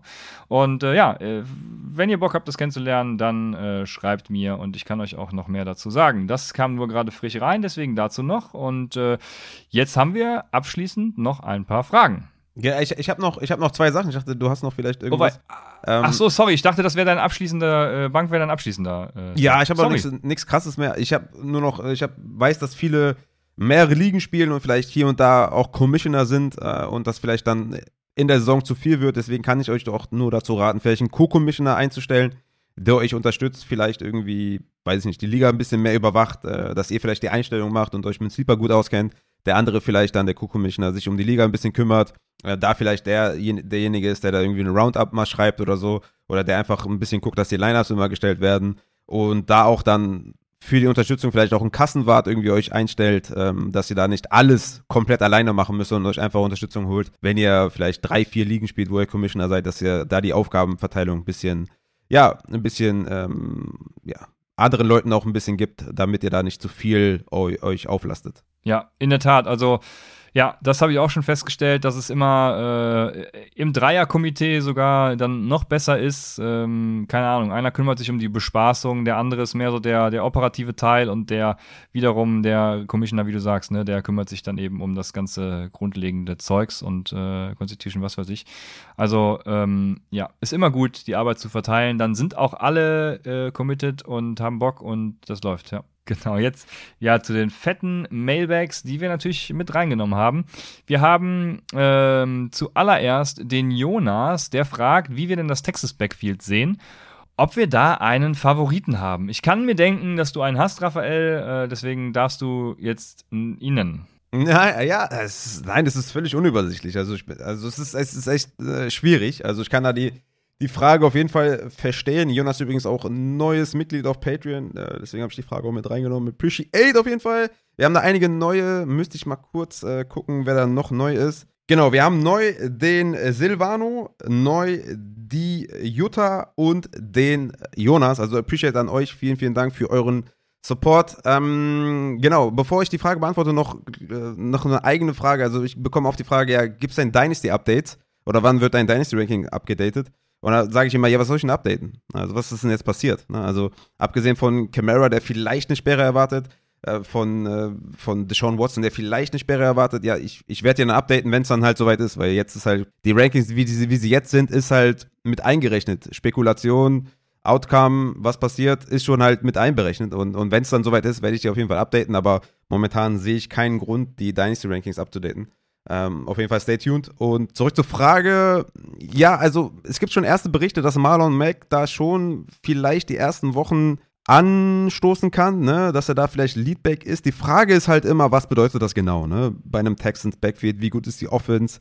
Wie viel sieht dann Rex Burkhead? Wie viel sieht dann Marlon Mack? Wie viel sieht dann Ogumbuvale? Wie viel sieht dann äh, Royce Freeman? Wer, wer schafft den Kader? Sieht dann Damon Pierce Mitte der Saison, Ende der Saison? Also ich denke, wenn ich mich jetzt festlegen müsste, würde ich sagen, den Start der Saison machen Mac und Burkhead. Wie dann die Aufgabenverteilung ist, ist echt schwer, echt schwer zu sagen, weil keiner von denen irgendwie ein krasser Receiver ist oder so. Ne? Also Burkhead hat es in der Vergangenheit gemacht, aber wahrscheinlich eher wegen seinem Blocking dann auch äh, mehrere Receptions dann so bekommen. Marlon Mack, der bessere Runner auf jeden Fall. Ist natürlich die Frage, wie gut ist der immer noch ne, nach seinem Achillessehnenriss und so. Aber gut, ich, ich würde sagen, die ersten Wochen machen es eher Mack und Burkhead.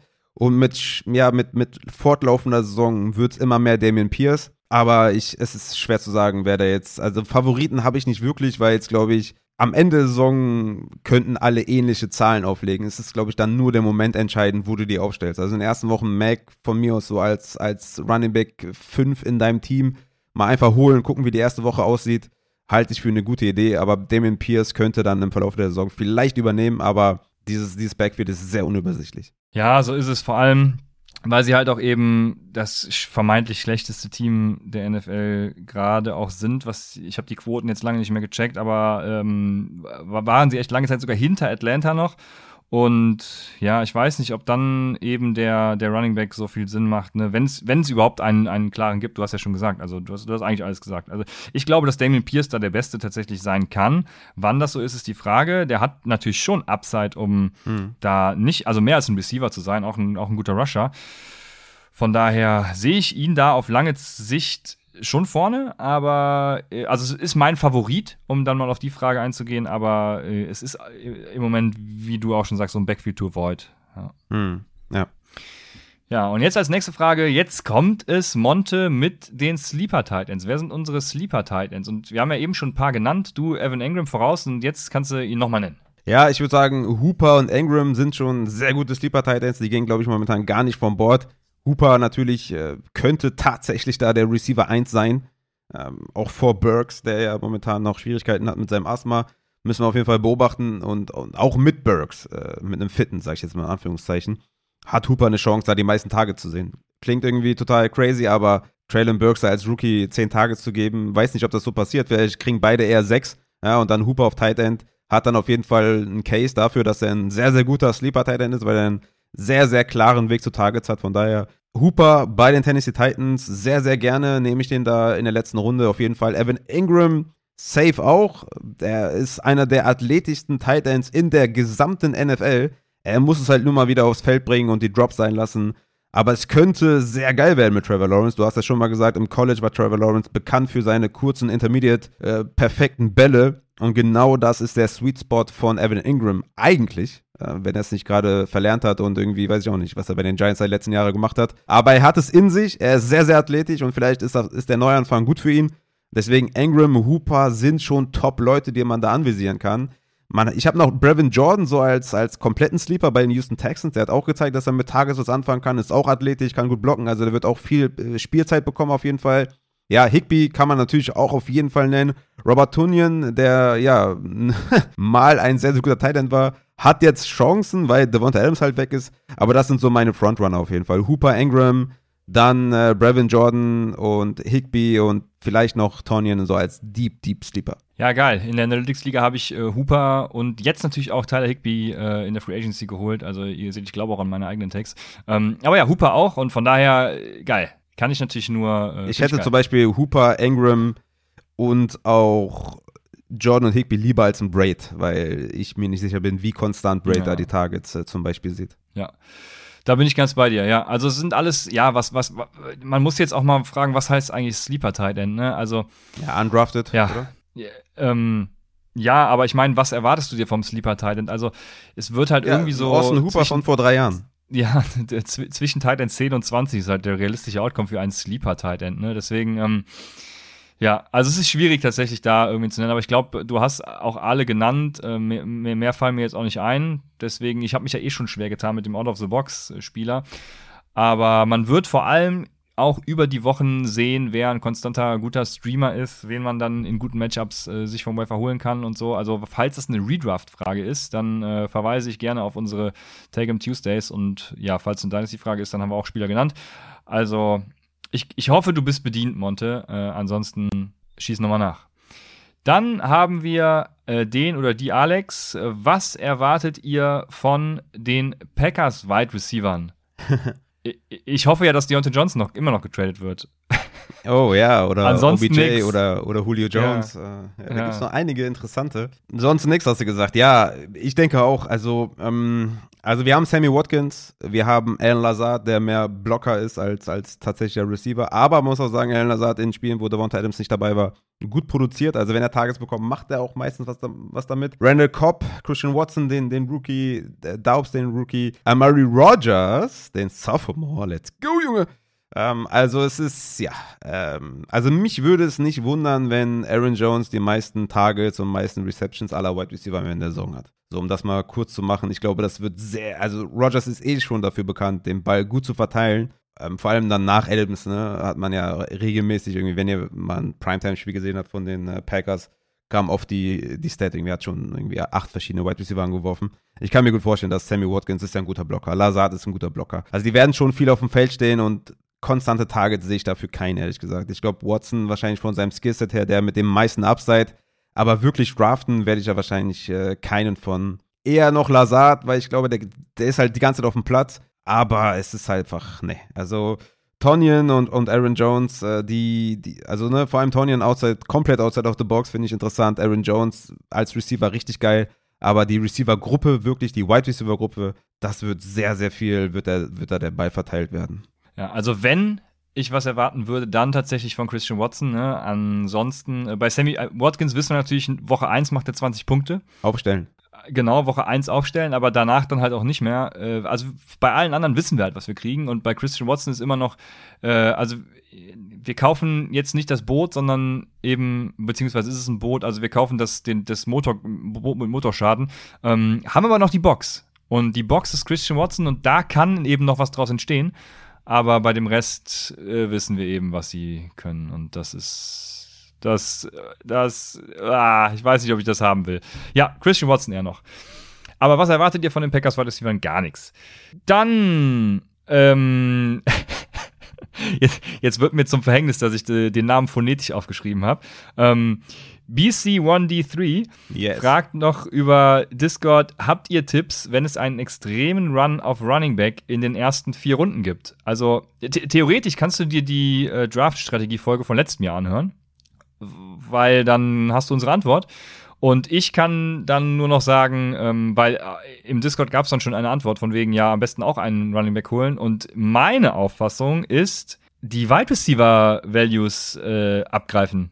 Also, wenn jeder einen Running Back nimmt und dann irgendwie 13 Running Backs gehen, ja, dann hole ich mir halt einen äh, Jammer Chase, Justin Jefferson, was weiß ich, äh, und äh, hol mir sogar beide dann und äh, hab dann eben die Top Run, äh, Top Wide Receiver und äh, dann hab dann Trade Value. Also kommt natürlich darauf an, ob die Leute nur noch traden. Aber selbst wenn die das nicht tun, dann werden sie halt keine Wide Receiver haben. Also irgendwas muss, muss man ja tun. Wenn, wenn sie nicht traden, dann würde ich eh aus der Liga rausgehen, das mal ganz davon abgesehen.